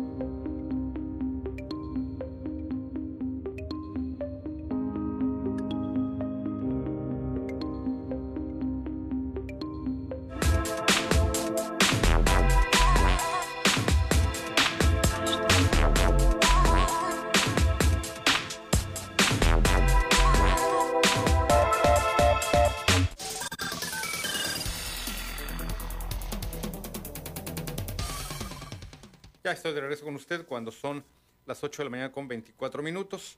Le eh, quiero compartir, te estoy enviando, mi estimado eh, Armando, nada más que por el otro eh, teléfono, lo relacionado con este porcentaje pues bastante más sensible, bastante más alto en nuestro país, en la frontera, con respecto a Estados Unidos, lo cual pues esperemos que sea un factor para lograr esta reapertura de eh, la frontera entre ambos países.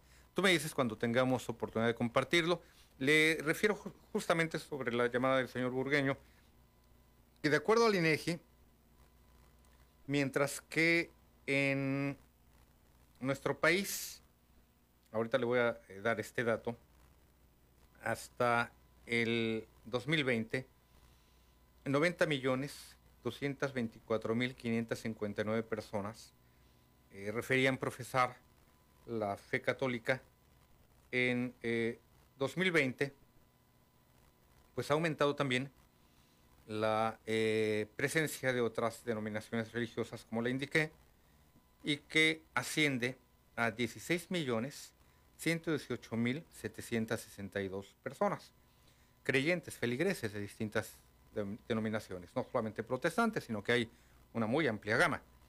Es un crecimiento y es un desarrollo muy sensible de la presencia y la participación de otras iglesias, lo que anteriormente hemos llamado y conocíamos tradicionalmente como sectas, lo cual no son, porque son agrupaciones religiosas con todos los derechos, con toda la eh, responsabilidad igualmente en este sentido, y que asciende, le reitero, en este 2020, que tuvo lugar un censo, a 16.118.762 personas.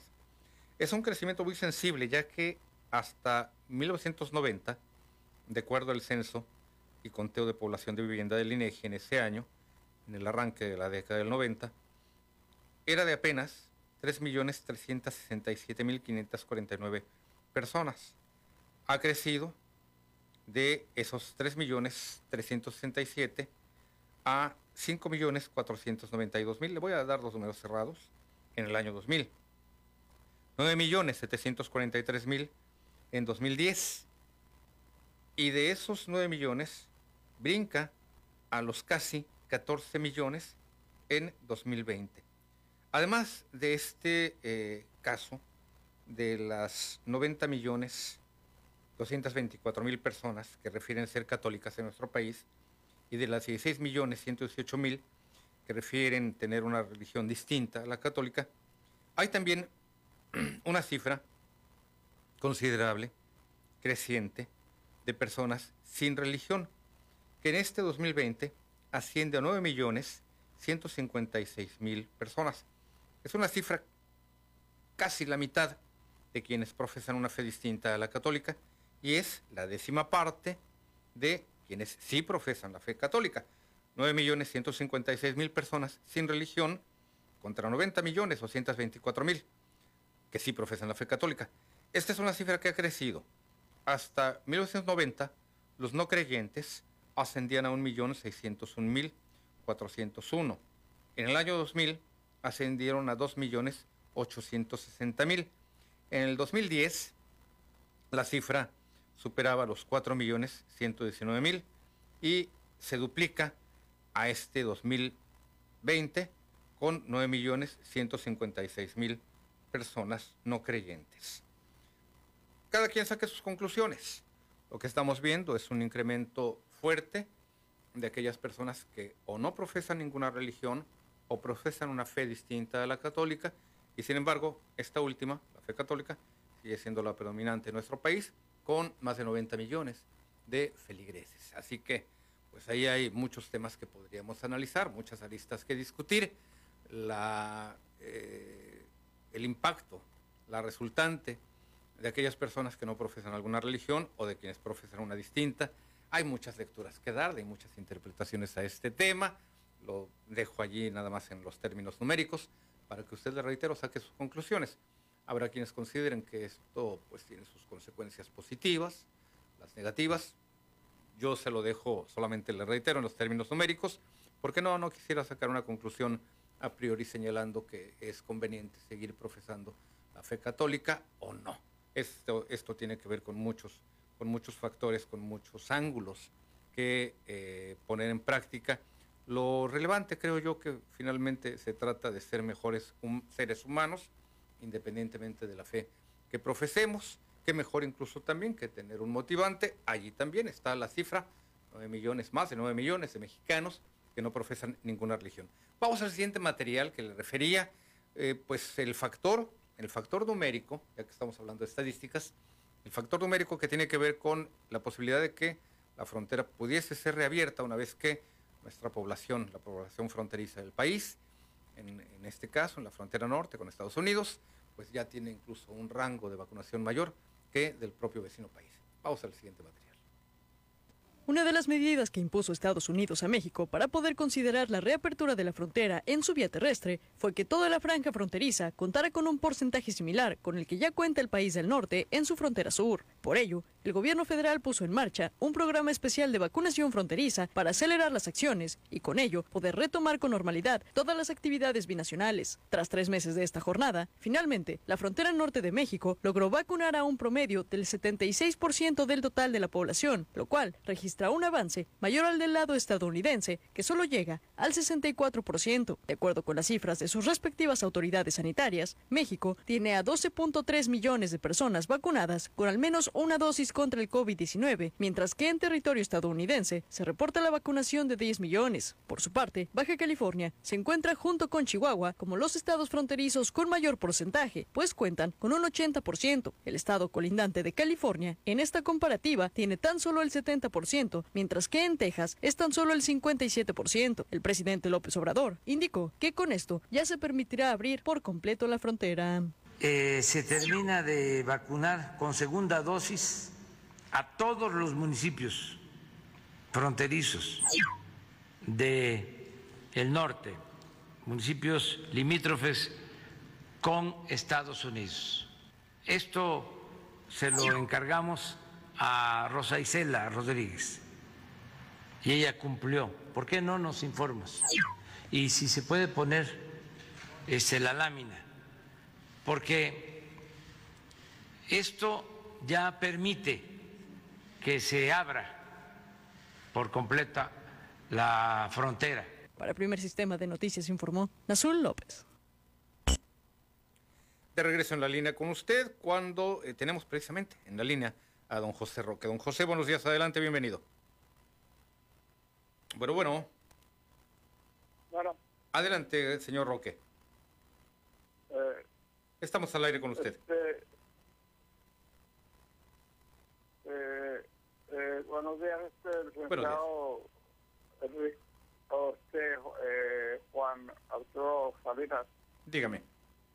Lo que pasa es que ahora sí que veo que todos de, les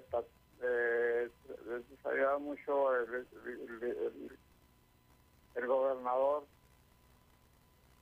y pues ahora sí que me, me animo no me animo hasta que bueno voy a hablar y pues yo, yo, quisiera que me que me vea con la poca de herramientas porque soy carpintero un carbañil Sí. así que me da con la herramienta para así que para entretenerme y aparte vender a la feria medito. Sí. Le escucho, don José. ¿Hay algún número telefónico, hay algún número telefónico eh, al cual poder comunicarse con usted para poder canalizar esta petición que usted nos hace de, de herramienta, don José, para carpintero? o incluso si también hay quien cuente con ella y que lo pueda apoyar. Ok. ¿Algún teléfono, don José? Eh, mi, el número es, eh, ¿cuál es tu linda? 664. Sí. 557. A ver, me lo repite porque creo que ya me perdí. A ver, a ver. Desde el inicio, don José. 664, nos quedamos y después. Buenos días. Buenos días. Es 664-553. ¿Sí? 553-6401. A ver, ¿me lo repite con más fuerza todavía, señora? Sí, 553 Sí. 6401. A ver, lo corroboramos. 664, la de Tijuana, 553 6401. Sí, así es. Ah, perfecto. Pues eh, herramienta para don José Roque, que ha sido carpintero.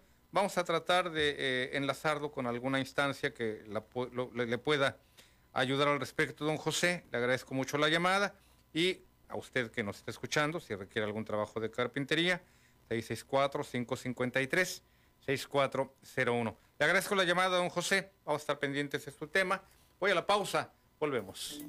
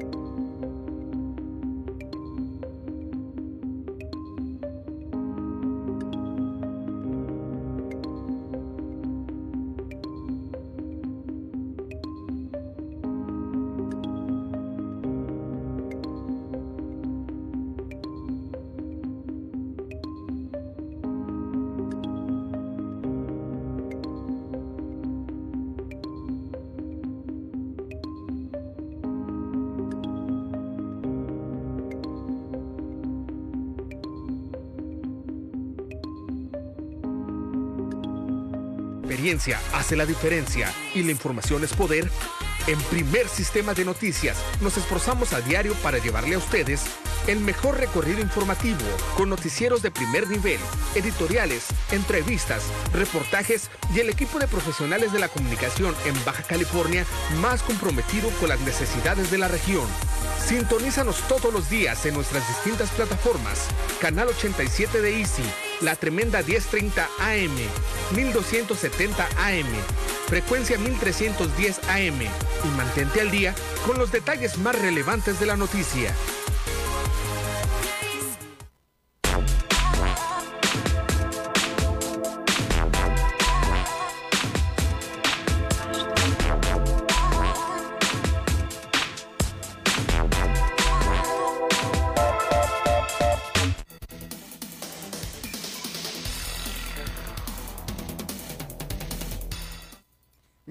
Con usted cuando son las 8 de la mañana con 38 minutos.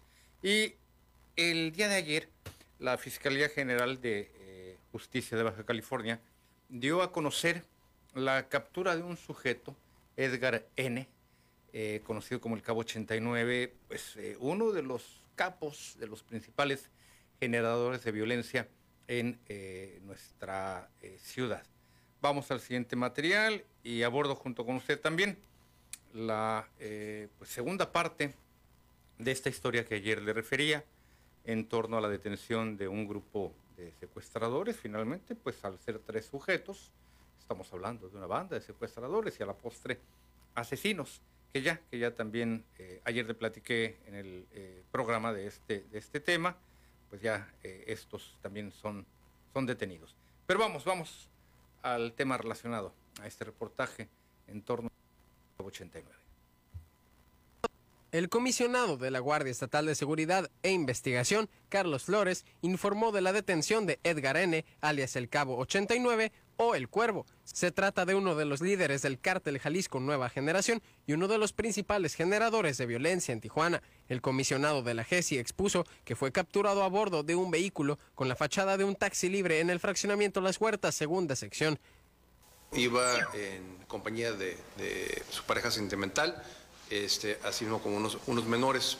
Eh, al momento de efectuar una, revisión, se localizó un, arma de fuego, así como diversas dosis de droga en el vehículo.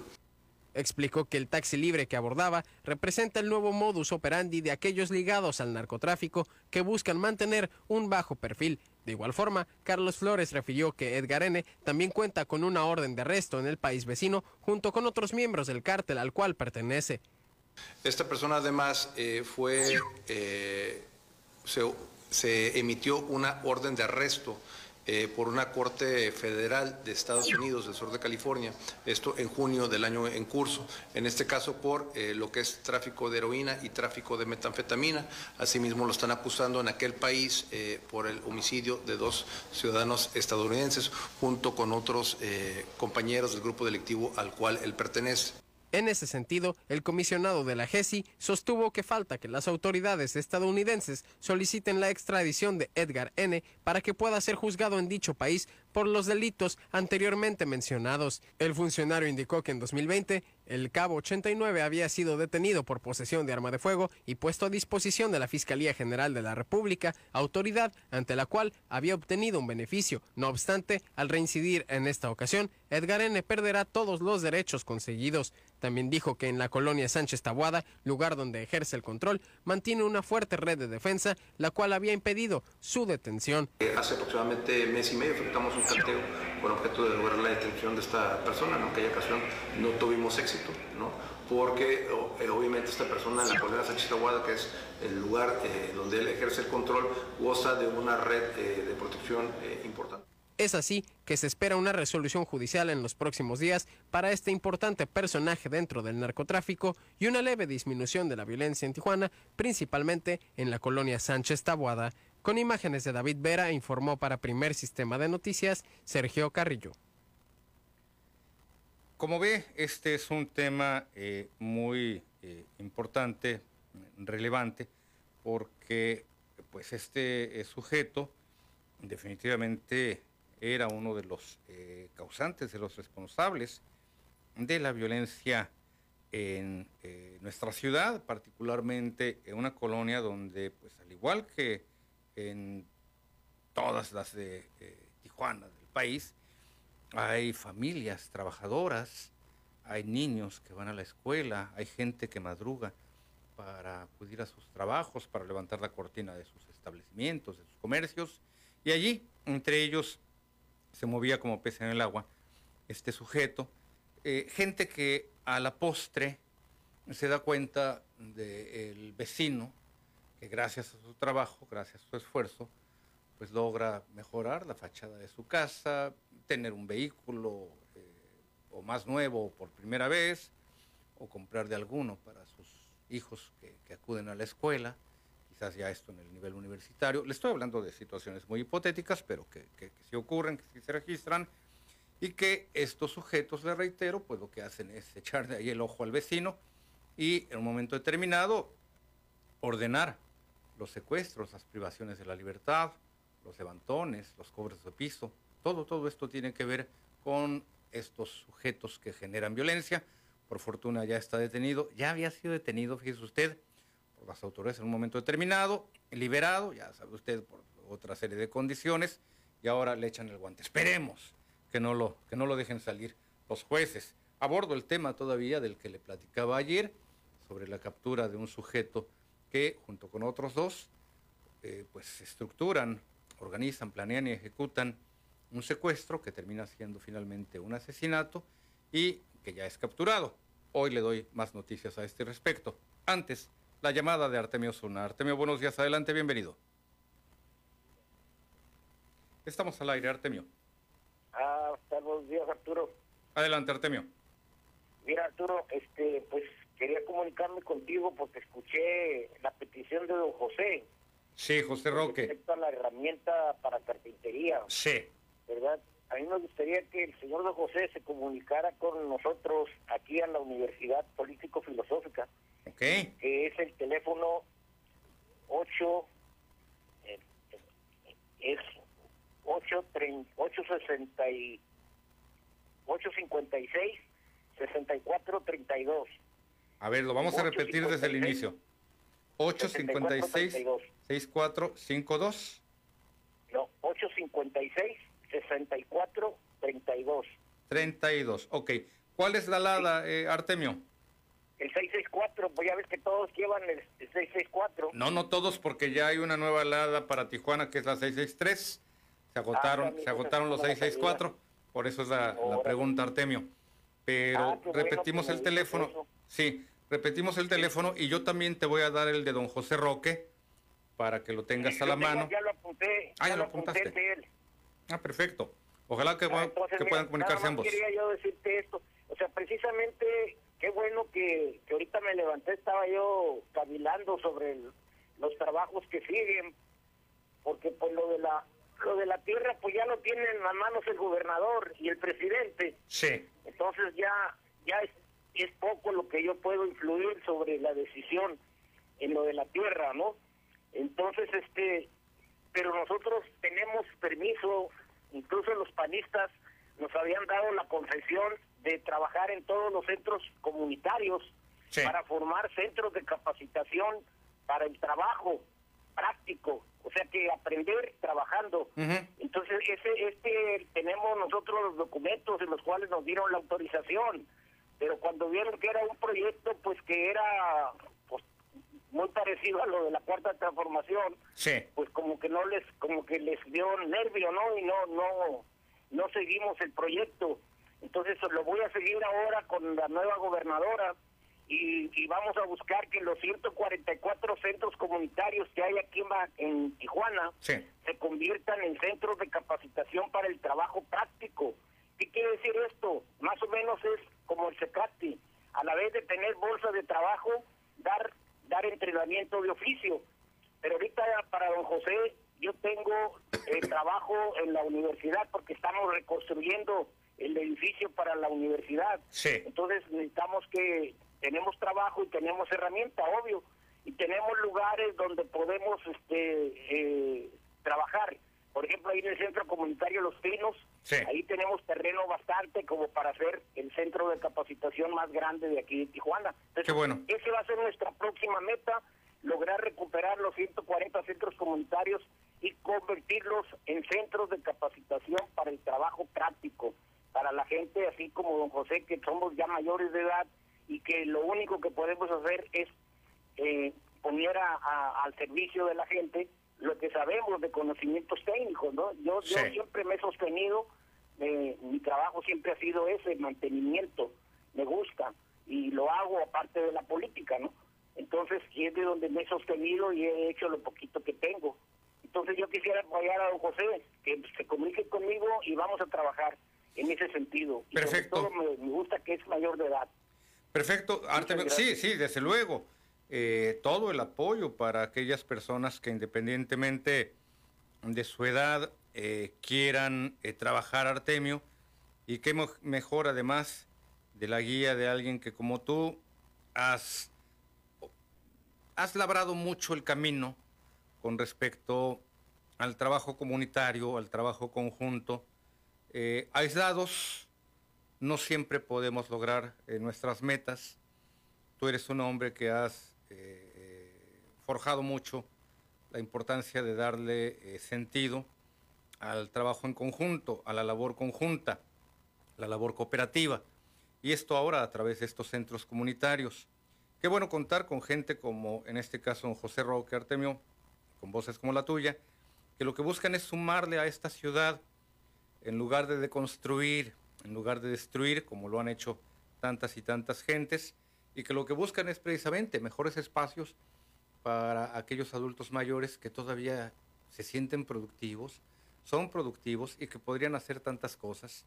Lamentablemente en nuestro país, Artemio, tú bien lo sabes, pareciera que los adultos mayores están condenados a ser rechazados de los centros de trabajo, de algunas empresas, de algunas instituciones, sin sopesar, sin calibrar la importancia de esa experiencia, de esos años de trayectoria de tanta gente, carpinteros como don José, médicos, dentistas, eh, ¿qué puedo señalarte? Cualquier, cualquier actividad incluso de esa profesión u oficio, y que te reitero, son personas tan valiosas, eh, don Raúl, eh, mi peluquero, ya más de 70 años, y todavía muy activo, don Raúl, y una serie, una serie de gente, te reitero, don Raúl es el peluquero con más edad que trabaja en Tijuana, y todavía, todavía sigue activo a pesar de ya más de 60 años de trabajo.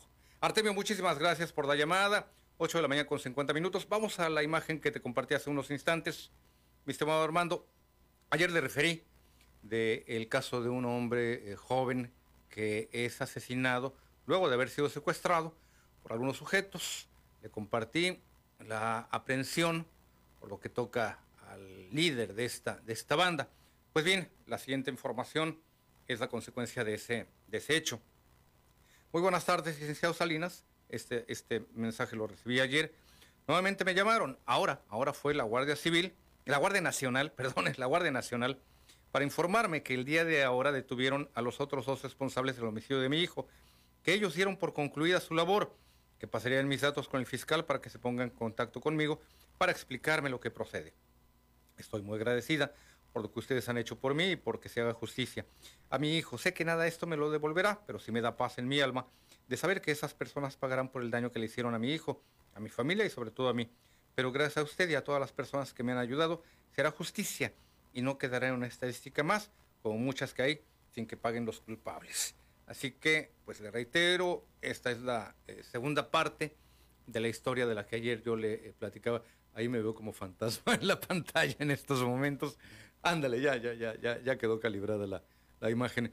Le platicaba el día de ayer de este otro hecho eh, también muy lamentable, en el cual la señora Georgina López me contaba cómo después de una reunión con el fiscal general, el licenciado Guillermo Ruiz Hernández, con la gente del Ministerio Público, la licenciada Jamelín Chalico, ahora sí, ahora sí la recibió, y el jefe de grupo de aprehensiones, así como otras personas, pues se dieron a la tarea de buscar y de eh, detener a los responsables de este eh, terrible eh, caso, de este secuestro que deriva en una, pues en un asesinato, no se le puede decir de otra, de otra forma. Una de las imágenes que ayer le compartía fue la que refiere Georgina, en la que indica que me acaban de llamar que ya aprendieron a la persona que asesinó a mi hijo, que a las 2 o las 3 de la tarde del día de ayer sería la audiencia de vinculación al proceso. En esta audiencia no es conveniente que yo vaya, pero que la segunda, que será en dos o tres días, sí voy a poder asistir. Quise que usted fuera el primero en saber, pues si no habría sido por usted, nada de esto hubiera sido posible. Gracias nuevamente y le seguiré comunicando todo al respecto. Este caso, le reitero, eh, tuvo lugar en la colonia Sánchez Tabuada, la misma precisamente donde es detenido este sujeto, conocido como Edgar N., el cabo 89, y que generaba este ambiente de violencia. No le digo que sean los únicos, no le digo que sean los, los eh, únicos responsables de la violencia en esa colonia de Tijuana, donde al igual que en muchas otras partes, hay familias trabajadoras, hay niños que van a la escuela, y es lamentable, es doloroso que estén en este riesgo, que estén expuestos, que estén en peligro de que estos individuos les echen el ojo y digan, ah, mira, vamos a secuestrar a tal persona, porque se ve que su familia le está yendo bien, precisamente gracias a su trabajo. Así que ya hay cuatro delincuentes menos en las calles. El sujeto que secuestra y mata a este muchacho, sus dos cómplices, son ya también detenidos el día de ayer. Allí sí, vaya el reconocimiento, vaya el aplauso a la Guardia Nacional y también por lo que toca a la Fiscalía, detienen en un operativo a el Cabo 89 cuatro sujetos sumamente peligrosos menos ya en nuestras calles. No son los únicos, no son los últimos, pero esperemos de verdad que sigan adelante las detenciones de estos, de estos individuos y que las sentencias, las penas a compurgar, sean proporcionales a los delitos que ellos han perpetrado que han sido estos levantones, que han sido estas privaciones de la libertad, que han sido secuestros, que han sido cobro de piso, que han sido asesinatos. Toda, toda esta gama, todo este amplio abanico de actividades son a las que se dedicaban estos sujetos, como el Cabo 89 y los otros de los cuales eh, los nombres los tengo en las copias que yo le tomé al expediente que la señora Georgina me trajo, un expediente, híjole, tranquilamente casi de un millar de, fojas. Así que le reitero, enhorabuena por estos resultados de la Fiscalía, de la Guardia Nacional, de la Policía Municipal, del Ejército. No es fácil el tema de la seguridad en Tijuana, en Baja California toda, pero empujemos, denunciemos por una parte, empujemos a través de los medios de comunicación el desempeño de este tipo de actos.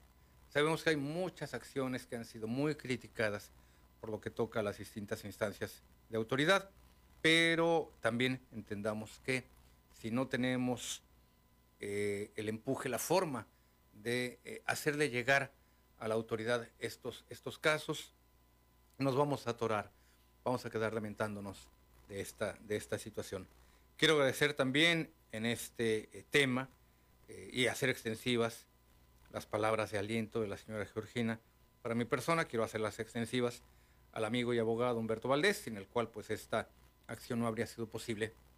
Yo le entregué el expediente de referencia al licenciado Humberto Valdés y le dije, mira, está este tema, lo vemos con el fiscal o soltamos nosotros la información refiriendo el trabajo deficiente de los juzgados y que efectivamente la fiscalía no se inconformó.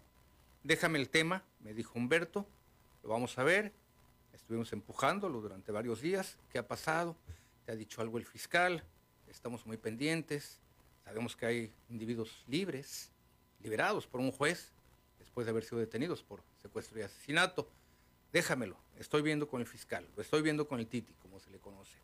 Finalmente, aquí están los logros, aquí están los resultados. Ojalá hubiese habido este tipo de resultado desde antes incluso de la liberación que la fiscalía se inconformara, pero ya tenemos, ya tenemos este avance. Eh, tengo ya el mensaje, no nos despedimos, mi estimado Ricardo, mi estimado Armando. Continúo con la siguiente hora de Gaby Colina, quien pues goza de un merecido descanso aquí en Tribuna PCN. Yo lo escucho en la siguiente hora. Vuelvo.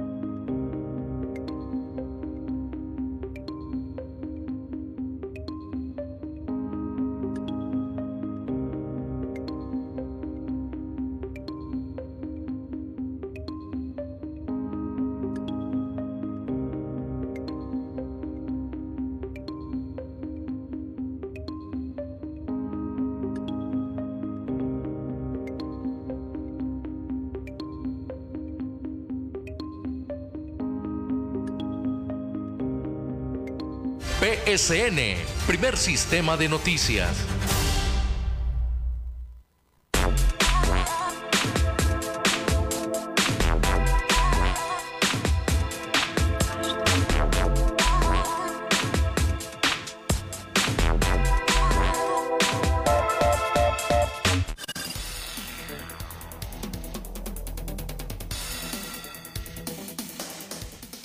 Las 9 de la mañana con dos minutos. Continúo con usted, le reitero, después de eh, lo que eh, le referí, todavía esta siguiente hora vamos a compartirla con usted. Las llamadas igualmente, ya lo sabe, por ahí tenemos el banner, mi estimado eh, Armando, 344-1030. Y si nos habla, aunque ya hoy en día pues es factible que usted haga sus llamadas sin tocar baranda, es decir, sin utilizar estos números DADA gratuitos que habían estado vigentes, 800-263-1030 pero llámenos también al 664-344-1030, así que allí vamos a atender sus llamadas y también las peticiones, algunos de los temas, fíjese que ayer fue posible eh, plantear, fue el tema de la escasez de agua en algunas de las colonias de la ciudad, ya se lo hicimos llegar, el tema de la inconformidad a algunas personas que pues nos están eh, informando a este respecto qué es lo que había ocurrido en algunas colonias. Recibí ayer, por citarle algo, el caso de la llamada de la señora Valentina Navarrete, quien me refería que en el Tecolote, en la delegación Sánchez Taboada, precisamente, la que hemos abordado en otros temas, sobre el tema de la violencia, ya habían cumplido ocho días eh, sin agua. Así que allí pues es eh, delicado este tema. Estamos ya también a la espera de que las autoridades del agua de los organismos del agua nos dé eh, cuentas a este respecto, qué es lo que ha pasado específicamente allí, en el caso de eh, la colonia El Tecolote, en la Sánchez eh, Taboada. En la línea, don Ricardo Sánchez. Ampayer, buenos días, adelante, bienvenido. Buenos días, Arturo. Adelante, don Ricardo. Un favor, nada más, un favor, una ilusión. Dígame. ¿Cómo me gustaría que la gente que ahorita habló, que ya no hable? Es que hablan duran hasta 13 minutos hablando, se cuelgan del teléfono y ni quien los quite de ahí. Y mucha gente desea hablar con ustedes, quiere tener contacto, quiere conocerlos, aunque sea que en su voz quiere tener esa relación. Pero la gente habló, habló ahorita uno y luego ahorita va a volver a hablar el mismo y el mismo y el mismo y el mismo. Hablan cinco veces por día, ¿eh? Cinco veces. No se enoje, llámenos, usted seis veces. No puedo, no puedo porque no veo el teléfono. no hay problema, no hay problema, don Ricardo. Pero eh, tengo ventajas, no puedo ver a mi suegra.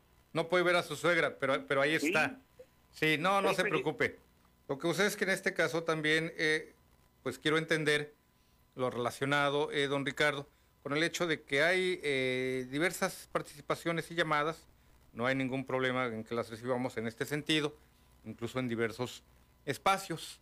Y aquellas personas que llaman, pues efectivamente hay, temas que, plantean. Lo de los 13 minutos, no sé dónde lo haya oído, conmigo no, no, no debe haber sido, porque pues tenemos el tiempo todavía mucho más eh, eh, cortito en este aspecto, don Ricardo. Oiga, y por cierto, eh, déjeme darle una, una buena noticia. El día de ayer me fue posible plantearle al gobernador Jaime Bonilla en una llamada el tema específico de eh, don Felipe Rodríguez. Ya le hice llegar algunos datos, entre ellos también el número telefónico de don Felipe. Le referí que son conocidos, usted y él, que él era eh, pues parte de una porra de un equipo de béisbol, así que ya estamos empujando también ese tema, don Ricardo. Arturo, fíjate que ya le hablaron, ayer le hablaron. Sí. ¿eh? Le hablaron de Mexicali y le hablaron de aquí, de, aquí de Tijuana. Mire. Es más, quedó de que hoy te va a dar, dar las gracias porque para nosotros eres eh, el hermano, no incómodo, eres el hermano que si no fuera por ti, no nos ayudaría mucha gente. Gracias, gracias Arturo por todo, muchas gracias. Le agradezco la llamada. siempre te sigo escuchando, un abrazo. Gracias, don Ricardo. Le reitero, Ayer fue posible también plantearle al gobernador que ya eh, don Felipe inicialmente recibió una llamada, que después ya no hubo eco a su petición, la construcción de un baño de material, don Felipe Invidente, todo esto se lo estoy dando de memoria. Ayer don Felipe hablaba desencantado del hecho de que no se le hubiese dado eh, continuidad a su, a su tema, a su necesidad, pero yo se lo planteé directamente al gobernador, eh, señalándole eh, pues las instancias, las puertas que habíamos tocado y que no había habido todavía pues respuesta a ello. Qué bueno también que don Ricardo nos está refiriendo que ya recibió don Felipe estas llamadas, que ya hay curso para su petición. Me refería el gobernador Imagínate cuántas llamadas, cuántas peticiones hemos recibido. Y la verdad, no me lo imagino, no me lo quiero imaginar. Pero qué bueno que en este caso don Felipe, eh, por esta condición suya de, su discapacidad, cuente con esta respuesta. No digo que sea eh, privativo solamente de las personas con algún tipo de discapacidad. El día de ayer atendí también eh, otras dos peticiones específicas. Voy a seguir dándoles curso para buscar una, buena conclusión en este, en este sentido. Pero se lo refiero porque sí, en efecto, son varias las peticiones, es mucha la gente, y no se lo estoy señalando porque nos espante, al contrario, de lo que se trata, pues es de dar discurso, de canalizarlas y de buscar de solución para este efecto.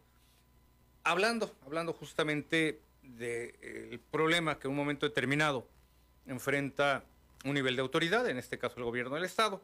Usted recordará que hemos insistido mucho en el tema del robo del agua.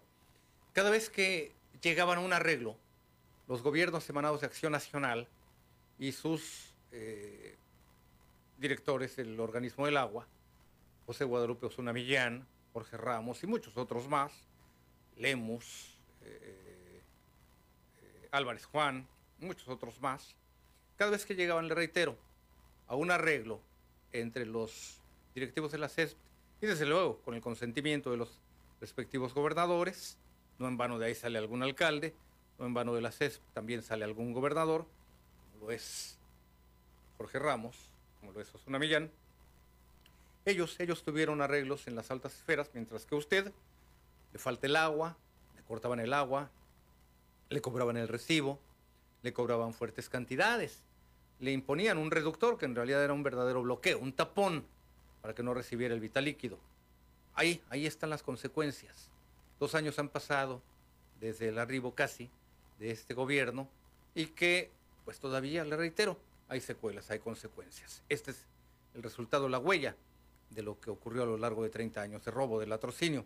Pues bien, se lo refiero porque, eh, le insisto, allí el robo del agua sigue dejando huella, sigue habiendo cobros por parte del de, eh, actual gobernador Jaime Bonilla, sigue habiendo desde luego la inconformidad y hay también la campaña de algunas voces o que no han calibrado, no se han dado cuenta de la magnitud de esta situación o que habían sido favorecidos precisamente por estos individuos. Yo le puedo referir el caso de un eh, eh, periodista muy inconforme con el actual gobierno, que en alguna ocasión llegó a recibir una caja de zapatos. A ver si este libro es más o menos... No sé si este libro tenga las dimensiones de una caja de zapatos, la verdad creo que es más chico. No, pues la tablet también es más chica que una caja de zapatos. Déjame ver. Mm, no, se queda corta. Mi libreta, más o menos. A ver, meta usted un par de zapatos en una caja y ve el tamaño. Bueno, imagínense la llena de dólares. De ese tamaño estaba el soborno para que los periodistas que hoy están muy inconformes se callaran. Vamos al siguiente material. No hay que perdonarles el robo a las empresas aguachicoleras del Estado señaló el gobernador Jaime Bonilla tras darse a conocer que aún falta por recuperar más de 4.751 millones de pesos de las compañías señaladas por Fisamex. De acuerdo al reporte presentado por la titular de la Secretaría de Honestidad y Función Pública, Vicente Espinosa, son 4.456 empresas dictaminadas, lo que se traduce a un monto de 6.555 millones de pesos, de los cuales han recuperado arriba de 1.803 millones. Hay tantas necesidades, ¿Por qué perdonarles el robo? Ah, y a unos cuantos, vamos a decir, porque la gran mayoría son empresas. Sí. ¿Verdad? Hay una cartera vencida y eso tiene que saberlo. Aparte de esto, la cartera vencida que existe de residencial, que sistemáticamente se, se atrasan. Pero esto es, esto es nuevo. Esto no estaba, esto no es parte de la cartera vencida. Eso es parte del robo que ha habido en el agua. El mandatario estatal aseguró que el dinero que han logrado recuperar lo han invertido en infraestructura hidráulica para llevar agua a las colonias de escasos recursos. En ese sentido, la titular de la Secretaría de Honestidad y Función Pública, Vicente Espinosa, informó que en Tijuana han dictaminado 3.067 empresas, lo que representa un monto de 4.808 millones de pesos, de los cuales han recuperado 1.346 millones y faltan por recuperar 3.462 millones de pesos. En el caso de Mexicali, la funcionaria estatal informó que son 1.149 empresas dictaminadas que representa un monto de 1.233 millones de pesos. Dijo que de esa cantidad han recuperado 278 millones de pesos y restan 955 millones. Bien, para Tecate, 94 empresas dictaminadas por 89 millones de pesos. Se recuperaron 60 ya, 60 millones de pesos, que representa el 67.52%. Nos queda pendiente recuperar 28 millones de pesos, que es el 32.48%. Pasamos a la siguiente, por favor. Ensenada, tenemos 146 empresas dictaminadas por 423 millones de pesos. Se han recuperado 119 millones de pesos, que es el 28.09%. Queda pendiente de recuperar 304 millones de pesos, que representa el 71.91%. La funcionaria estatal lamentó que aún falten por recuperar arriba de 4.751 millones de pesos de las empresas que se resisten a pagar. En ese sentido, las compañías que fueron señaladas por Fisamex este miércoles por no liquidar lo que debe son Plaza Galerías Hipódromo con un monto de más de 2 millones de pesos por derechos de conexión, Fraccionamiento Valle del Pedregal en Tijuana por 5 millones de pesos por derechos de conexión, Fraccionamiento Puerta de Hierro ubicado en la colonia Hipódromo por derechos de conexión y agua no contabilizada deben más de 6 millones de pesos. Para Primer Sistema Noticias reportó Carolina Vázquez. De regreso con usted y en la línea Carmen Gutiérrez. Carmen, buenos días, bienvenida. Mm, buenos días. Adelante, Carmen. Este, tengo días ya estoy tratando de, de marcar, pero no había podido entrar mi llamada. Eh, anteriormente había hablado para ver si me podían ayudar con, con un problemita que tengo con lo de mi, lo de mi agua. Eh, habían quedado de, de hablarme, pero como no me han hablado, yo estoy insistiendo otra vez a ver si me pueden Sí. ayudar. Mire, mi problema era lo que yo ah, hace hace cinco años que hice mi contrato con borrón y cuenta nueva. Sí, sí, recuerdo. Eh, ya me habían este, dicho ustedes que pues eso ya no existía. Así es. Entonces, este, mi, mi problema ahorita es de que supuestamente ya mis recibos me estaban llegando ya con mi, mi adeudo nada más del, del mes, Sí. pero este ahorita ya desde el mes de de agosto me llegó un, un aviso donde tengo supuestamente una, un adeudo ya de, de 13 mil pesos. Sí, me había usted referido 13.471 la última vez que habíamos platicado, eh, señora, y su número de cuenta es el 2252211, Así es. ¿verdad? Ah, perfecto. Sí. Entonces, bueno, lo vamos a volver a plantear. Ya le había llegado entonces, eso sí, su recibo en ceros. Sí, o sea, mi, mi adeudo del, mes. Ajá. Sí. Y este Y aviso, ya, este, de- después ya no me llegó recibo y ya nada más me llegó un aviso del, del adeudo. ok, aviso de adeudo. Entonces, para volver a plantearlo, porque este tema ya incluso nos habían mandado eh, eh, mensaje de que ya había quedado arreglado, pero le acaba de llegar. ¿Cuándo le llegó este aviso de, de adeudo, señora Carmen? Mire, el aviso de, de adeudo me llegó el 22 de agosto. Ajá, déjeme. Entonces, sí, le escucho. ya, ya para este, ese es en, mm, en junio a mí me llegó mi, mi recibo normal, Sí, ¿sí?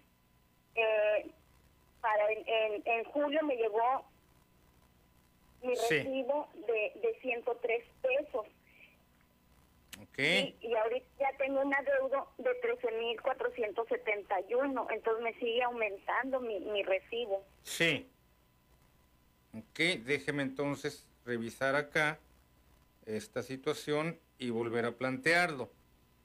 Debe oportunidad, eh, eh, doña Carmen, de volver a plantear esta, esta situación con eh, nuestros contactos ahí en la Comisión Estatal de Servicios Públicos y referirles que ya en agosto, el 22 de agosto, usted volvió a recibir ahora un aviso de adeudo y que su cifra, la cifra de su adeudo, ya subió de 12.900 pesos hasta la última vez que habíamos platicado a los 13.471. Tengo su teléfono que inicia con 158, ¿verdad? Señora Carmen. Sí, sí, es 158 87 77. ¿Me dan las últimas dos cifras?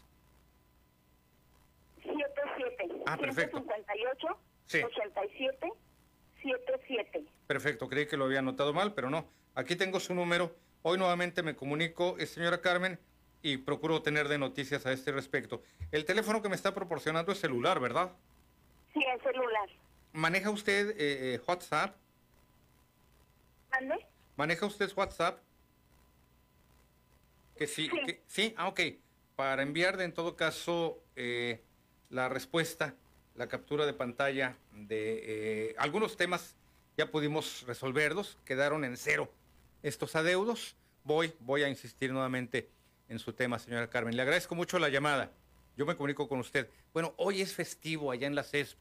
Deme oportunidad en todo caso mañana. Deme oportunidad, por favor, y yo me comunico el día de mañana. Voy a la pausa, vuelvo con usted.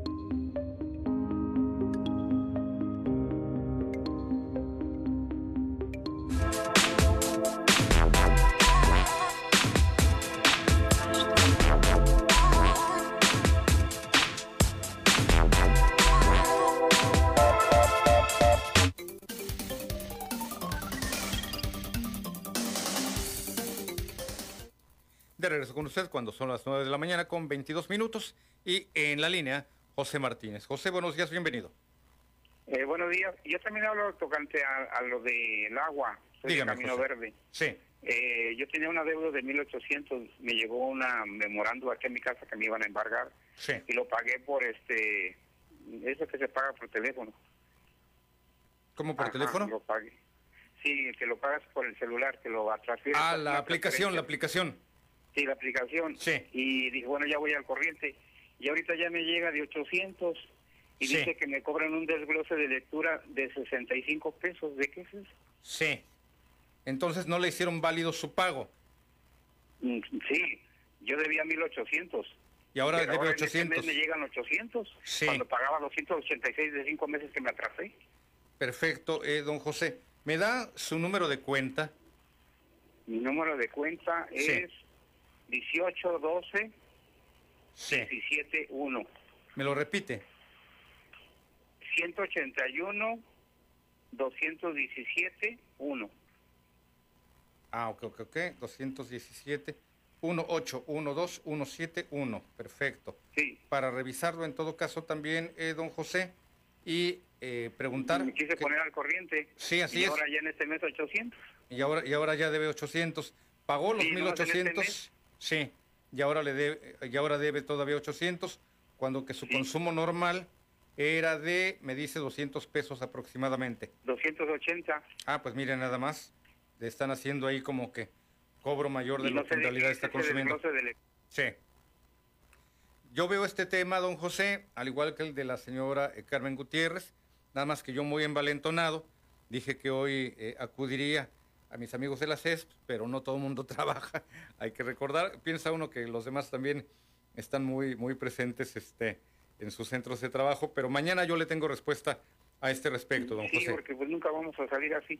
Así es, le agradezco mucho la llamada. Gerardo Hernández, don Gerardo, buenos días, adelante, bienvenido. Sí, con doctora Salinas, muy buenos días. Adelante, Gerardo. Eh, un servidor.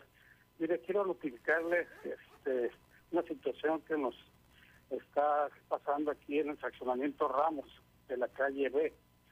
Se encuentra ubicado en el kilómetro 10, aquí donde está este, aproximadamente las huertas, ¿sí? Eh, para, para dar una mejor ubicación. Entonces, esta es una privada, esta es una privada que ya tenemos más de 50 años con esta privada de esta calle, este fraccionamiento, y que ahora una constructora que compra un predio anexo donde están los Yonkers, no sé si se ubica aquí por el Boulevard de Sordaz frente a la Plaza Benton. Sí. Eh, una, una inmobiliaria compra los terrenos y quiere pasar por la privada, tumbándonos lo que es una jardinera, queriéndonos tumbar una jardinera que ya tenemos por más de 30 años con ella. Sí. Anteriormente estaba el Yonke en Chore y este el señor metía sus carros por aquí, nos fuimos a la delegación de la, de la mesa, sacaron los documentos y se citó que esta es originalmente privada. Sí. Entonces, a partir de ahí nosotros pusimos este, esta jardinera, este, la cual mide 13 metros con 5 centímetros de ancho y entre ellas también están ubicadas dentro de esos 13 metros las las banquetas. Sí. Entonces, este, ya hemos ido a Palacio, nos dieron una solución, en realidad ahorita no se puede hacer ningún movimiento, este, y cualquier cosa que, que se pudiese dar por parte de la inmobiliaria de invasión, pues nosotros teníamos que, que, que acudir con ellos, ¿no? Entonces el día de ayer vino por parte del ayuntamiento, vinieron a, este, a pagarnos un oficio, una, un citatorio que está programado para el día de mañana a las 12, a las 2.50 de la tarde, Ok. del día 17, en donde nomás lo dejan pegado aquí en la, en la banqueta de la jardinera y dice que no ningún ningún este ah, ah, ninguna persona los, los atendió cuando ellos ni siquiera tocaron puertas, ¿verdad? Así es que este dice que no se encontraba nadie en el lugar de la invasión. Así se le conoce a este terreno como Sí. un lugar de invasión, pero pues nosotros sabemos que no estamos invadiendo, estamos en nuestro derecho. Entonces, por más de 30 años está esta jardinera y este nos quieren pasar por aquí las los autos que van a, a ser propiedad de la gente que compre en esta en este nuevo en este nuevo terreno, ¿verdad?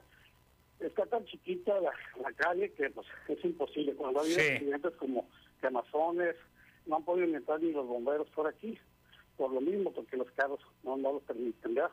Entonces, este, para nosotros, pues, seguiremos en amparo. Esto yo se lo había comentado en paz descanse a Víctor Duarte antes y él ha- había había dado tiempo de venir, pero pues por, por su, por su Sí. situación, pues ya Ya sabemos. de, de- de continuar este este este movimiento que traemos nosotros, ¿verdad? Sí. Hemos acudido a, a, a nuestro, lo que es este aquí, nuestro delegado, se le giró un oficio, se le giró un oficio también a nuestro regidor de aquí, Sí. esta zona, y este, pues estamos en espera. Nosotros, esta es nuestra única área verde donde nuestros eh, sobrinos, nietos, este, lo utilizamos porque nuestra unidad deportiva nos queda muy lejos. Este fraccionamiento no tiene ningún ningún lugar donde hacer ejercicio, donde estar esté con, con, con árboles y, y nos dé una, una situación más estable. Creo que me ubico. ¿Cómo se llama la calle, eh, don Gerardo? Antes era calle C, ahora le pusieron calle B por los planos que salieron últimamente. Y el fraccionamiento Este, es Ramos, ¿verdad? El Ramos, sí, sube por la Páscuaro sobre el Boulevard de Sordax. ¿ah? Y si usted se ubica de donde viene la Breva, que es la unidad deportiva Sí. Las Huertas, la, la, la escuela primaria, Francisco Sarabia, Ujú. que viene hacia, hacia, hacia el lado oeste. Y, y esa es la que conecta, la Breva conecta con esto. Sí. Al mal estar el escrito, señor Salinas, este, le- pone aquí ah, con borrador el día aquí. Bueno, California y está borrado 15, parece que como era 8 Ujú. o 18. Y luego este ponen de que nadie estuvo aquí presente y lo firma C. Jorge Alejandro Segura Rocha por el Ayuntamiento Constitucional de Tijuana. Ese es el citatorio que el día de mañana vamos a tener a las Sí. 14.30 horas. Infórmenos acerca de lo que ocurre. Oiga, nada más un detalle. ¿Cómo se llama la constructora que está ahí, pues, causándoles este, este problema? Ok, permítame tantito, sí, por favor, porque aquí afuera, pues, precisamente eh, Sí. en el oficio, este, porque acabo de tomar una, una foto para enviársela a usted. Sí. Este, Ya tengo yo, sí, ya tengo yo aquí en el Google Maps eh, la, eh, a la vista el área de la que usted me habla, como bien me, me señala, ahí por el acceso de la calle Breva, el Hospital Sonora, ¿verdad? Está ahí muy cerquita. Es una cuadra arriba del Hospital Sonora, Así es, efectivamente. una cuadra más. Sí. Y luego viene la glorieta. Ah, Hay una, hay una glorieta hacia... a- antes de llegar a la glorieta, Sí. antes de llegar a la glorieta está la breva. Sí, así es la calle Breva, luego Cayumito. Sí, hace tiempo yo había ido también ahí por un problema, ya hace muchos años, pero infórmenos de lo que ocurra mañana en esta reunión, don Gerardo, para mantenernos al tanto. Se llama Inmovicasa. Inmovicasa, pues es que sí, son fraccionadoras que llegan a, a algún punto de la ciudad y que no eh, se ponen de acuerdo con los vecinos por si habrá un cambio, algún tipo de acción que tomar respecto a la obra que ellos ejecuten y pasa lo que usted nos señala, que los, que nos los están afectando. Gracias por la llamada, don Gerardo. Manténganos, le reitero, al tanto de lo que ocurra en esta reunión. Ya será en todo caso el próximo lunes, porque ustedes pues van a estar en Palacio Municipal alrededor de las 3 de la tarde. Sergio Vivaldo, buenos días, Sergio, adelante, bienvenido. Sí, sí, dale. Sí, Sergio, adelante, estoy con usted. Sí, gracias. Dígame, Ah, mire, este, licenciado Salinas. dígame, Sergio. Mire, estoy, este, una sugerencia, un saludo a usted y, a, y al panel. Muchas Este, gracias. eh, una sí, buenos días. Dígame. Sí. Mire, mire, una sugerencia es de que cuando, cuando va uno a pagar el recibo de agua, yo escuché, escuché que, este, que, que hay personas mayores que van a pedir porque se les olvida hacer un trámite y le Sí. piden el recibo de agua. Sí. Entonces, ojalá y usted pudiera echarnos la mano con eso de, de, este, de hablar con el señor Bonilla, a ver si nos, nos hace el favor de las personas que vayan a solicitar un recibo de agua para, para, este, para comprobar este, o dar de eso como comprobante de domicilio, que hacer ese favor, porque nos piden un, un dinero a- a- para abonar a, a ese recibo de agua, y hay veces que la gente no tiene ni para moverse. Sí. Entonces, usted si nos echara la mano de esa manera con el ingeniero Bonilla, se lo agradeceríamos ahí en la Comisión de Agua. Sí, le voy a hacer el planteamiento a, a directivos, a funcionarios de la Comisión Estatal para efectos de saber qué es lo que nos pueden sugerir al respecto. Le agradezco la llamada, don Sergio, muchísimas gracias por su participación. Tengo la llamada del señor José Loera. Don José, buenos días, adelante, bienvenido. Juan Arturo Salinas, buenos días. Adelante. Ahora sí te creo que estás trabajando como negro para vivir como blanco. Y... Ándele, exactamente. Dígame. Eh, oye, ya oigo en el transcurso del tiempo, no de ahorita, sí. Sino desde que estoy escuchando PSN que hace como unos 12, 15 años. Sí, tenemos más o 15 menos. años. Sí. En ese tiempo, más o menos, que hay más o menos como unos 7, 8 personas que se quejan de todos aquellos que agarramos el teléfono. Y como Ramón Fuentes, ¿eh? que parecemos pulpos. Sí. Y que él una vez ya menos se le acababan las yemas de los dedos de tanto marcar y que no entraba. bueno, en este aspecto, eh, pues eh, que nos paguen el tiempo aire en nuestros teléfonos, que vayan, vengan a nuestras casas y digan, oiga, le voy a, eh, eh, a recortar el tiempo, pero se lo voy a pagar. Sí. ¿Verdad? En este aspecto. Bueno, y yo en algunas ocasiones cuando se me han pegado las legañas o lagañas en los ojos, así, me desespero y digo, hey, pues ahí tienes el remedio, pues ándale, ahí tienes esa crema, póntela. Y para que no te, no te, no te pegue el estrés, ¿verdad? El estrés de tres en tres. Bueno, cambiando de tema y conforme mencionaron a José Guadalupe Osuna Millán, Así es, no lo invoque.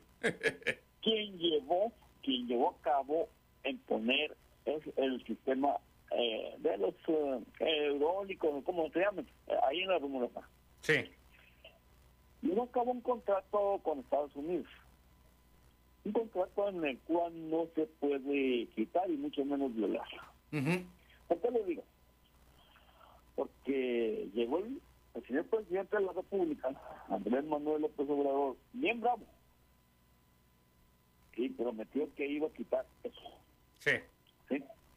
Entonces, eh, pues, eh, él llegó muy bravo y salió, yo la- hasta eso tuvo el valor de dar la cara a Guadalupe Osuna Millán, que le diría que se calmó y quedó más calmado el presidente, así como un agua cristalina. Pues ya, ya, ya, ya no ha dicho nada. Y este, no se llevó a cabo nada. Así es. El asunto es de que se mencionó ahorita, eh, el asunto se, se mencionó ahorita de que aquí nos dan la cárcel todos aquellos traidores a la patria. Sí. ¿Cuánto dinero está recibiendo Osuna Millán por eso? Y él es nada más una persona. En el Estado... No, imagínese cuántos otros más. Mire, don José, en el eh, reportaje que compartimos hace unos instantes en torno al tema del robo del agua, me brincan dos nombres, aunque son muchos más, y así le buceamos más a fondo. Que algunos de los eh, empresarios que no han pagado eh, por conceptos de conexión de derechos de agua son el dueño de Plaza Galerías, que es Mauricio Fernández Margain, amigo muy cercano del exalcalde eh, Jorge Ramos, y el dueño de Puerta de Hierro, que es pues precisamente Jorge Jangron. No pagaban el agua, imagínese, eh, y todavía quisieron ser candidatos, querían eh, regresar por sus fueros, querían regresar por su botín. Así que yo creo que se trata de gente con el suficiente recurso, o por lo menos presumen tener un chingo de lana, pero a la hora de la hora son más miserables que nada, porque a quien están fastidiando, a quien están perjudicando, es a la gente de escasos recursos, don José. No me diga que usted se codea en el club de empresarios que está ahí en lo alto de, de New City, ¿verdad? ¿O sí? Además no es un botín, oye, Arturo. No es un botín por lo que querían regresar, era un botón. Era un botón. Le agradezco la llamada, don José. Me envían ya la pausa y tengo en la línea a Marina González y a Alicia Quiroz. No se vayan.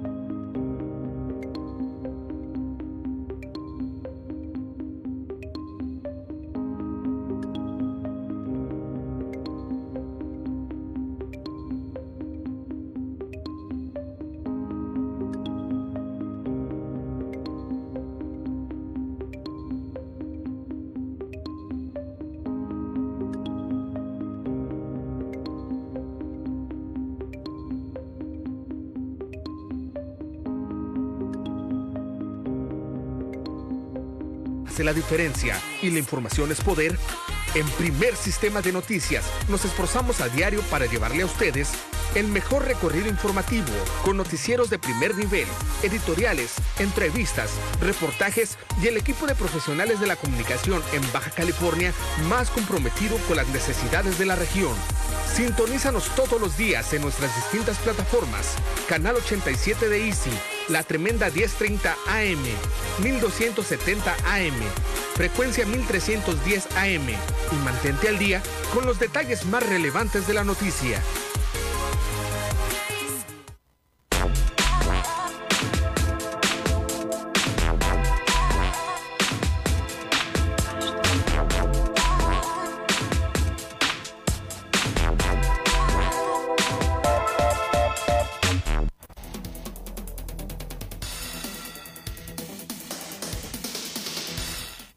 Estoy con usted cuando son las 9 de la mañana con 40 minutos. En la línea, la señora Marina González. Adelante, Marina. Buenos días, bienvenida. Mire, yo le quería reportar este aquí en la colonia El Triunfo, que es una zona de la Sánchez Tabuada. Sí. Este, hay unos baldíos que están en la pila del agua. Entonces esos baldíos son federales. Yo Sí. por mucho tiempo hice la lucha que nos pusieran el agua atrás, por la parte de atrás, porque como mi casa me queda de bajada y otras Sí. casas varias quedan de bajada, pues no nos alcanza el drenaje allá. Sí. Y estuve pidiendo que se me ayudara y nunca se me quiso ayudar. Y ahorita ya le invadieron, mucha gente invadieron esos terrenos. Sí. Y son terrenos que están entre medio de las fábricas y las casas de esta calle del Triunfo, de Cascabeleo. Entonces, pues no nos dejan dormir y no sabemos qué tipo de ¿Por gente qué, sea. ¿Por qué no los dejan dormir, señora Marina? Pues me imagino que han de ser pura gente que, que vende cochineros, me imagino. Sí, es que eh, hacen ruido, hacen ruido o Sí, cuál es la causa. Sí, Sí. es que... Es que si no nos no- informa usted, si no nos informa usted completo el, el- el dato, no no lo podemos imaginar. Toda la noche se oyen movimientos y como yo soy sosa y estoy muy anciana, pues no le puedo decir, no puedo ver en la noche. Pero toda la noche se oyen ruidos y ruidos y, y aunque se le pida patrulla, no vienen las Sí. patrullas. Aquí no vienen las patrullas. E invadieron los terrenos. invadieron estos terrenos, se supone que son federales y está la pila pegada a un lado. Sí. No conforme con eso, hace poquito reporté también en este programa que se roban el agua, se roba la luz, casi toda esa gente que está pegada a la pila, Sí. todos, nosotros sin agua y ellos con las mangueras regando, bañando perros y regando las calles. Ándele, exactamente. Entonces, ¿Cuánto tiempo tiene cuánto tiempo tiene que, que, eh, tuvo lugar esta invasión, señora González?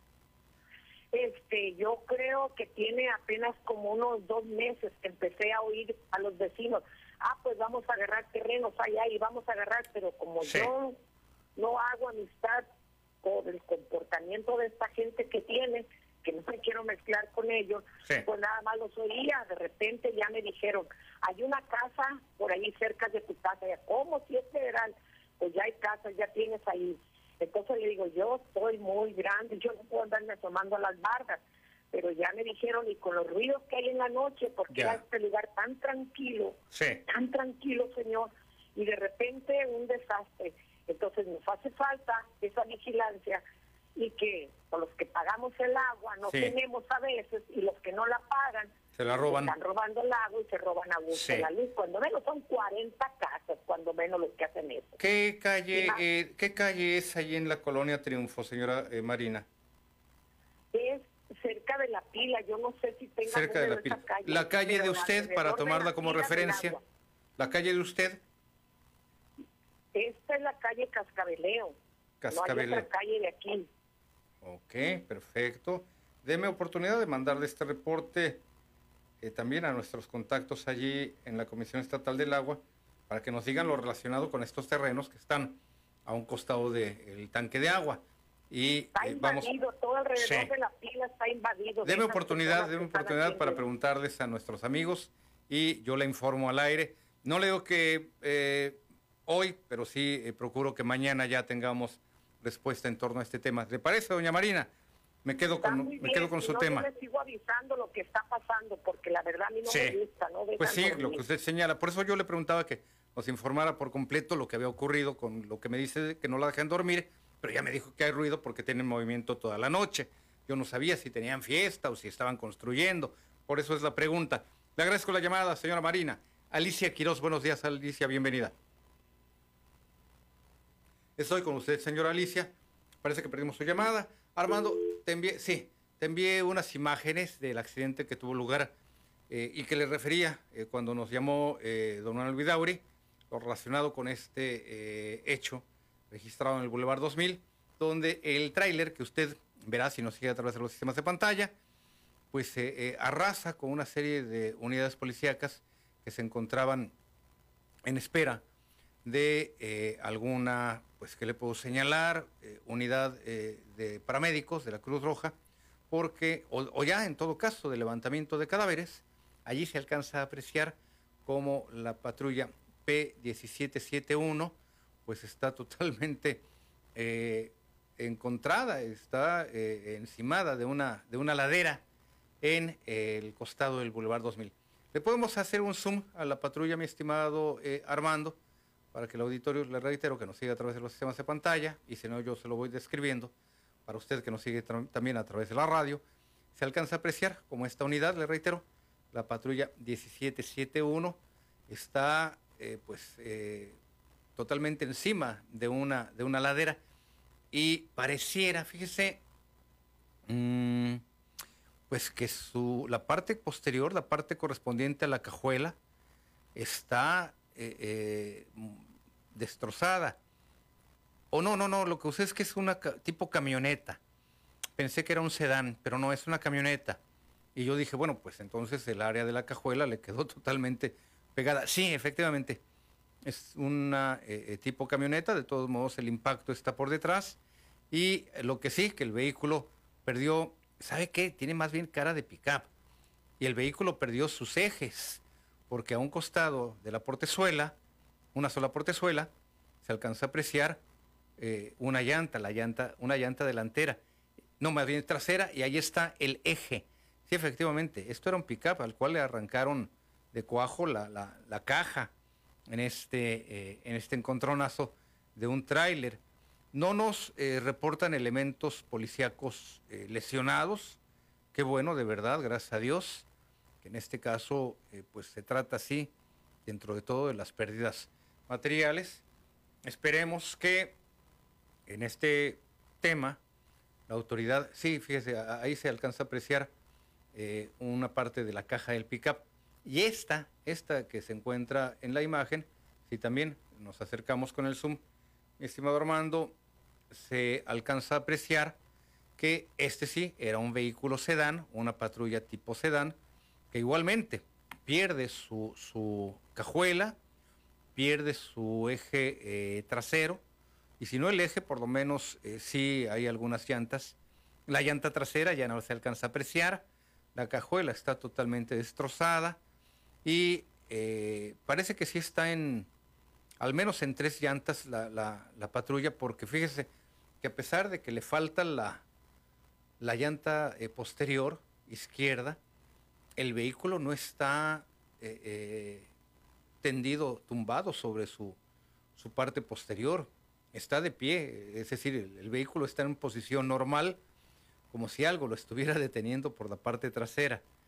Este es un accidente muy lamentable que tuvo lugar, de reitero, en el Boulevard 2000, en el corredor 2000, eh, hoy a temprana hora, cuando los elementos policíacos resguardaban el cuerpo de una persona sin vida que había sido arrollada y el tráiler que usted alcanza a apreciar, también eh, pues ubicado en el margen eh, derecho, arrasó con estas unidades, arrasó con estas patrullas. Lamentablemente, pues este es un accidente que de por sí, pues en Tijuana no tenemos muchas patrullas, muchas unidades, y ahora pues nos encontramos con esta situación, pues imagínese en qué, eh, en qué grado, en qué eh, nivel dejamos este, este tema, el de las unidades patrulla. De por sí le reitero, hay pocas en Tijuana, y ahora ahí con al menos dos, es cuestión de checar adecuadamente cuántas fueron las, las dañadas, pero lo que sí estamos viendo pues es que se trata de varias unidades que fueron eh, eh, afectadas por este accidente. Al menos, al menos se ven estas dos. Creo que el reporte refiere que también hay algunas otras más que también fueron dañadas. Le insisto, no tengo el reporte de que hubiese habido algún oficial lesionado. Eh, qué bueno que en este caso pues hayan salido ilesos de este accidente que pudo, que pudo haberse convertido en una tragedia. Mire, mm, ya anteriormente hemos sido los ciudadanos los que hemos padecido el riesgo y en algunos casos las consecuencias, el peligro de que circulen los camiones pesados, camiones de carga, a cualquier hora por la ciudad. Hoy que le toca al gobierno municipal, al gobierno de la ciudad precisamente, el haber visto en peligro a sus propios oficiales, esperemos que tomen cartas en el asunto para regular y restringir la circulación de las unidades pesadas, de las unidades de carga. Pudo haber sido, lamentablemente, este accidente eh, ya haber llegado a un nivel de fatalidad, a un nivel de mortalidad. Pudo haber sido muy alto el riesgo, el peligro. Le reitero, por el hecho de que circulen estos camiones de carga por todas partes y a cualquier hora. El Boulevard 2000, no se diga este tramo, el de las 5 y 10. Y lo que tenemos en esta circunstancia es que lamentablemente pues no hay regulación en torno al transporte de carga. Le insisto, esto se pudo haber convertido en una tragedia que enlutara el hogar de nuestros policías municipales. Esperemos, reitero, que el ayuntamiento, que el gobierno de la ciudad tome ahora sí cartas en el asunto y que no lo deje pasar como un accidente más. Se trata de un accidente, le reitero, que pudo haber sido una tragedia provocado por otro, otro camión, otra unidad de carga, otro vehículo pesado. Y siguen circulando como si fuesen un Volkswagen a cualquier hora por cualquier parte de la ciudad.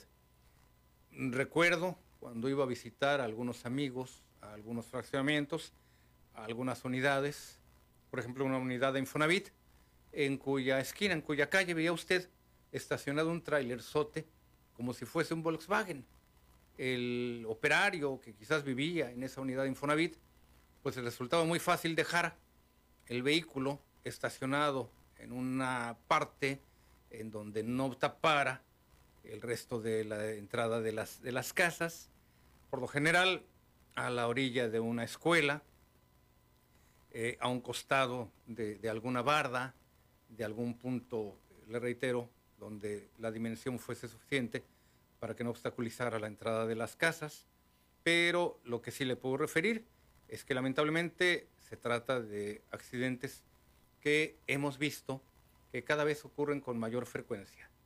En lo que va de agosto, septiembre, hubo lugar varios de estos casos, incluso en un caso la muerte de una joven mujer en un accidente de la justamente el crucero 5 y 10. ¿Y sabe usted lo que dijo al respecto la alcaldesa Carla Ruiz McFarland? Lamento la muerte de esta eh, joven que pierde la vida en el accidente. Pero no dice que pues debe de tomar cartas en el asunto. Su gobierno ya concluye. Carla Ruiz es alcaldesa sustituta, no tiene todos los elementos en la mano como para tomar medidas al respecto. Los días se le hacen eternos. En sus palabras ella dice, ya quiero que esto termine, ya quiero irme, no quiero estar donde estoy, en pocas palabras. Por consiguiente, Tijuana no tiene autoridad. Pero se lo refiero porque lamentablemente, como le estoy señalando, este, este pudo haber sido un accidente que se convirtiera en una tragedia terrible y el gobierno de la ciudad sabe qué es lo que hace, sigue brillando por su ausencia. Así que, pues no esperemos respuesta por parte de la actual alcaldesa, sustituta.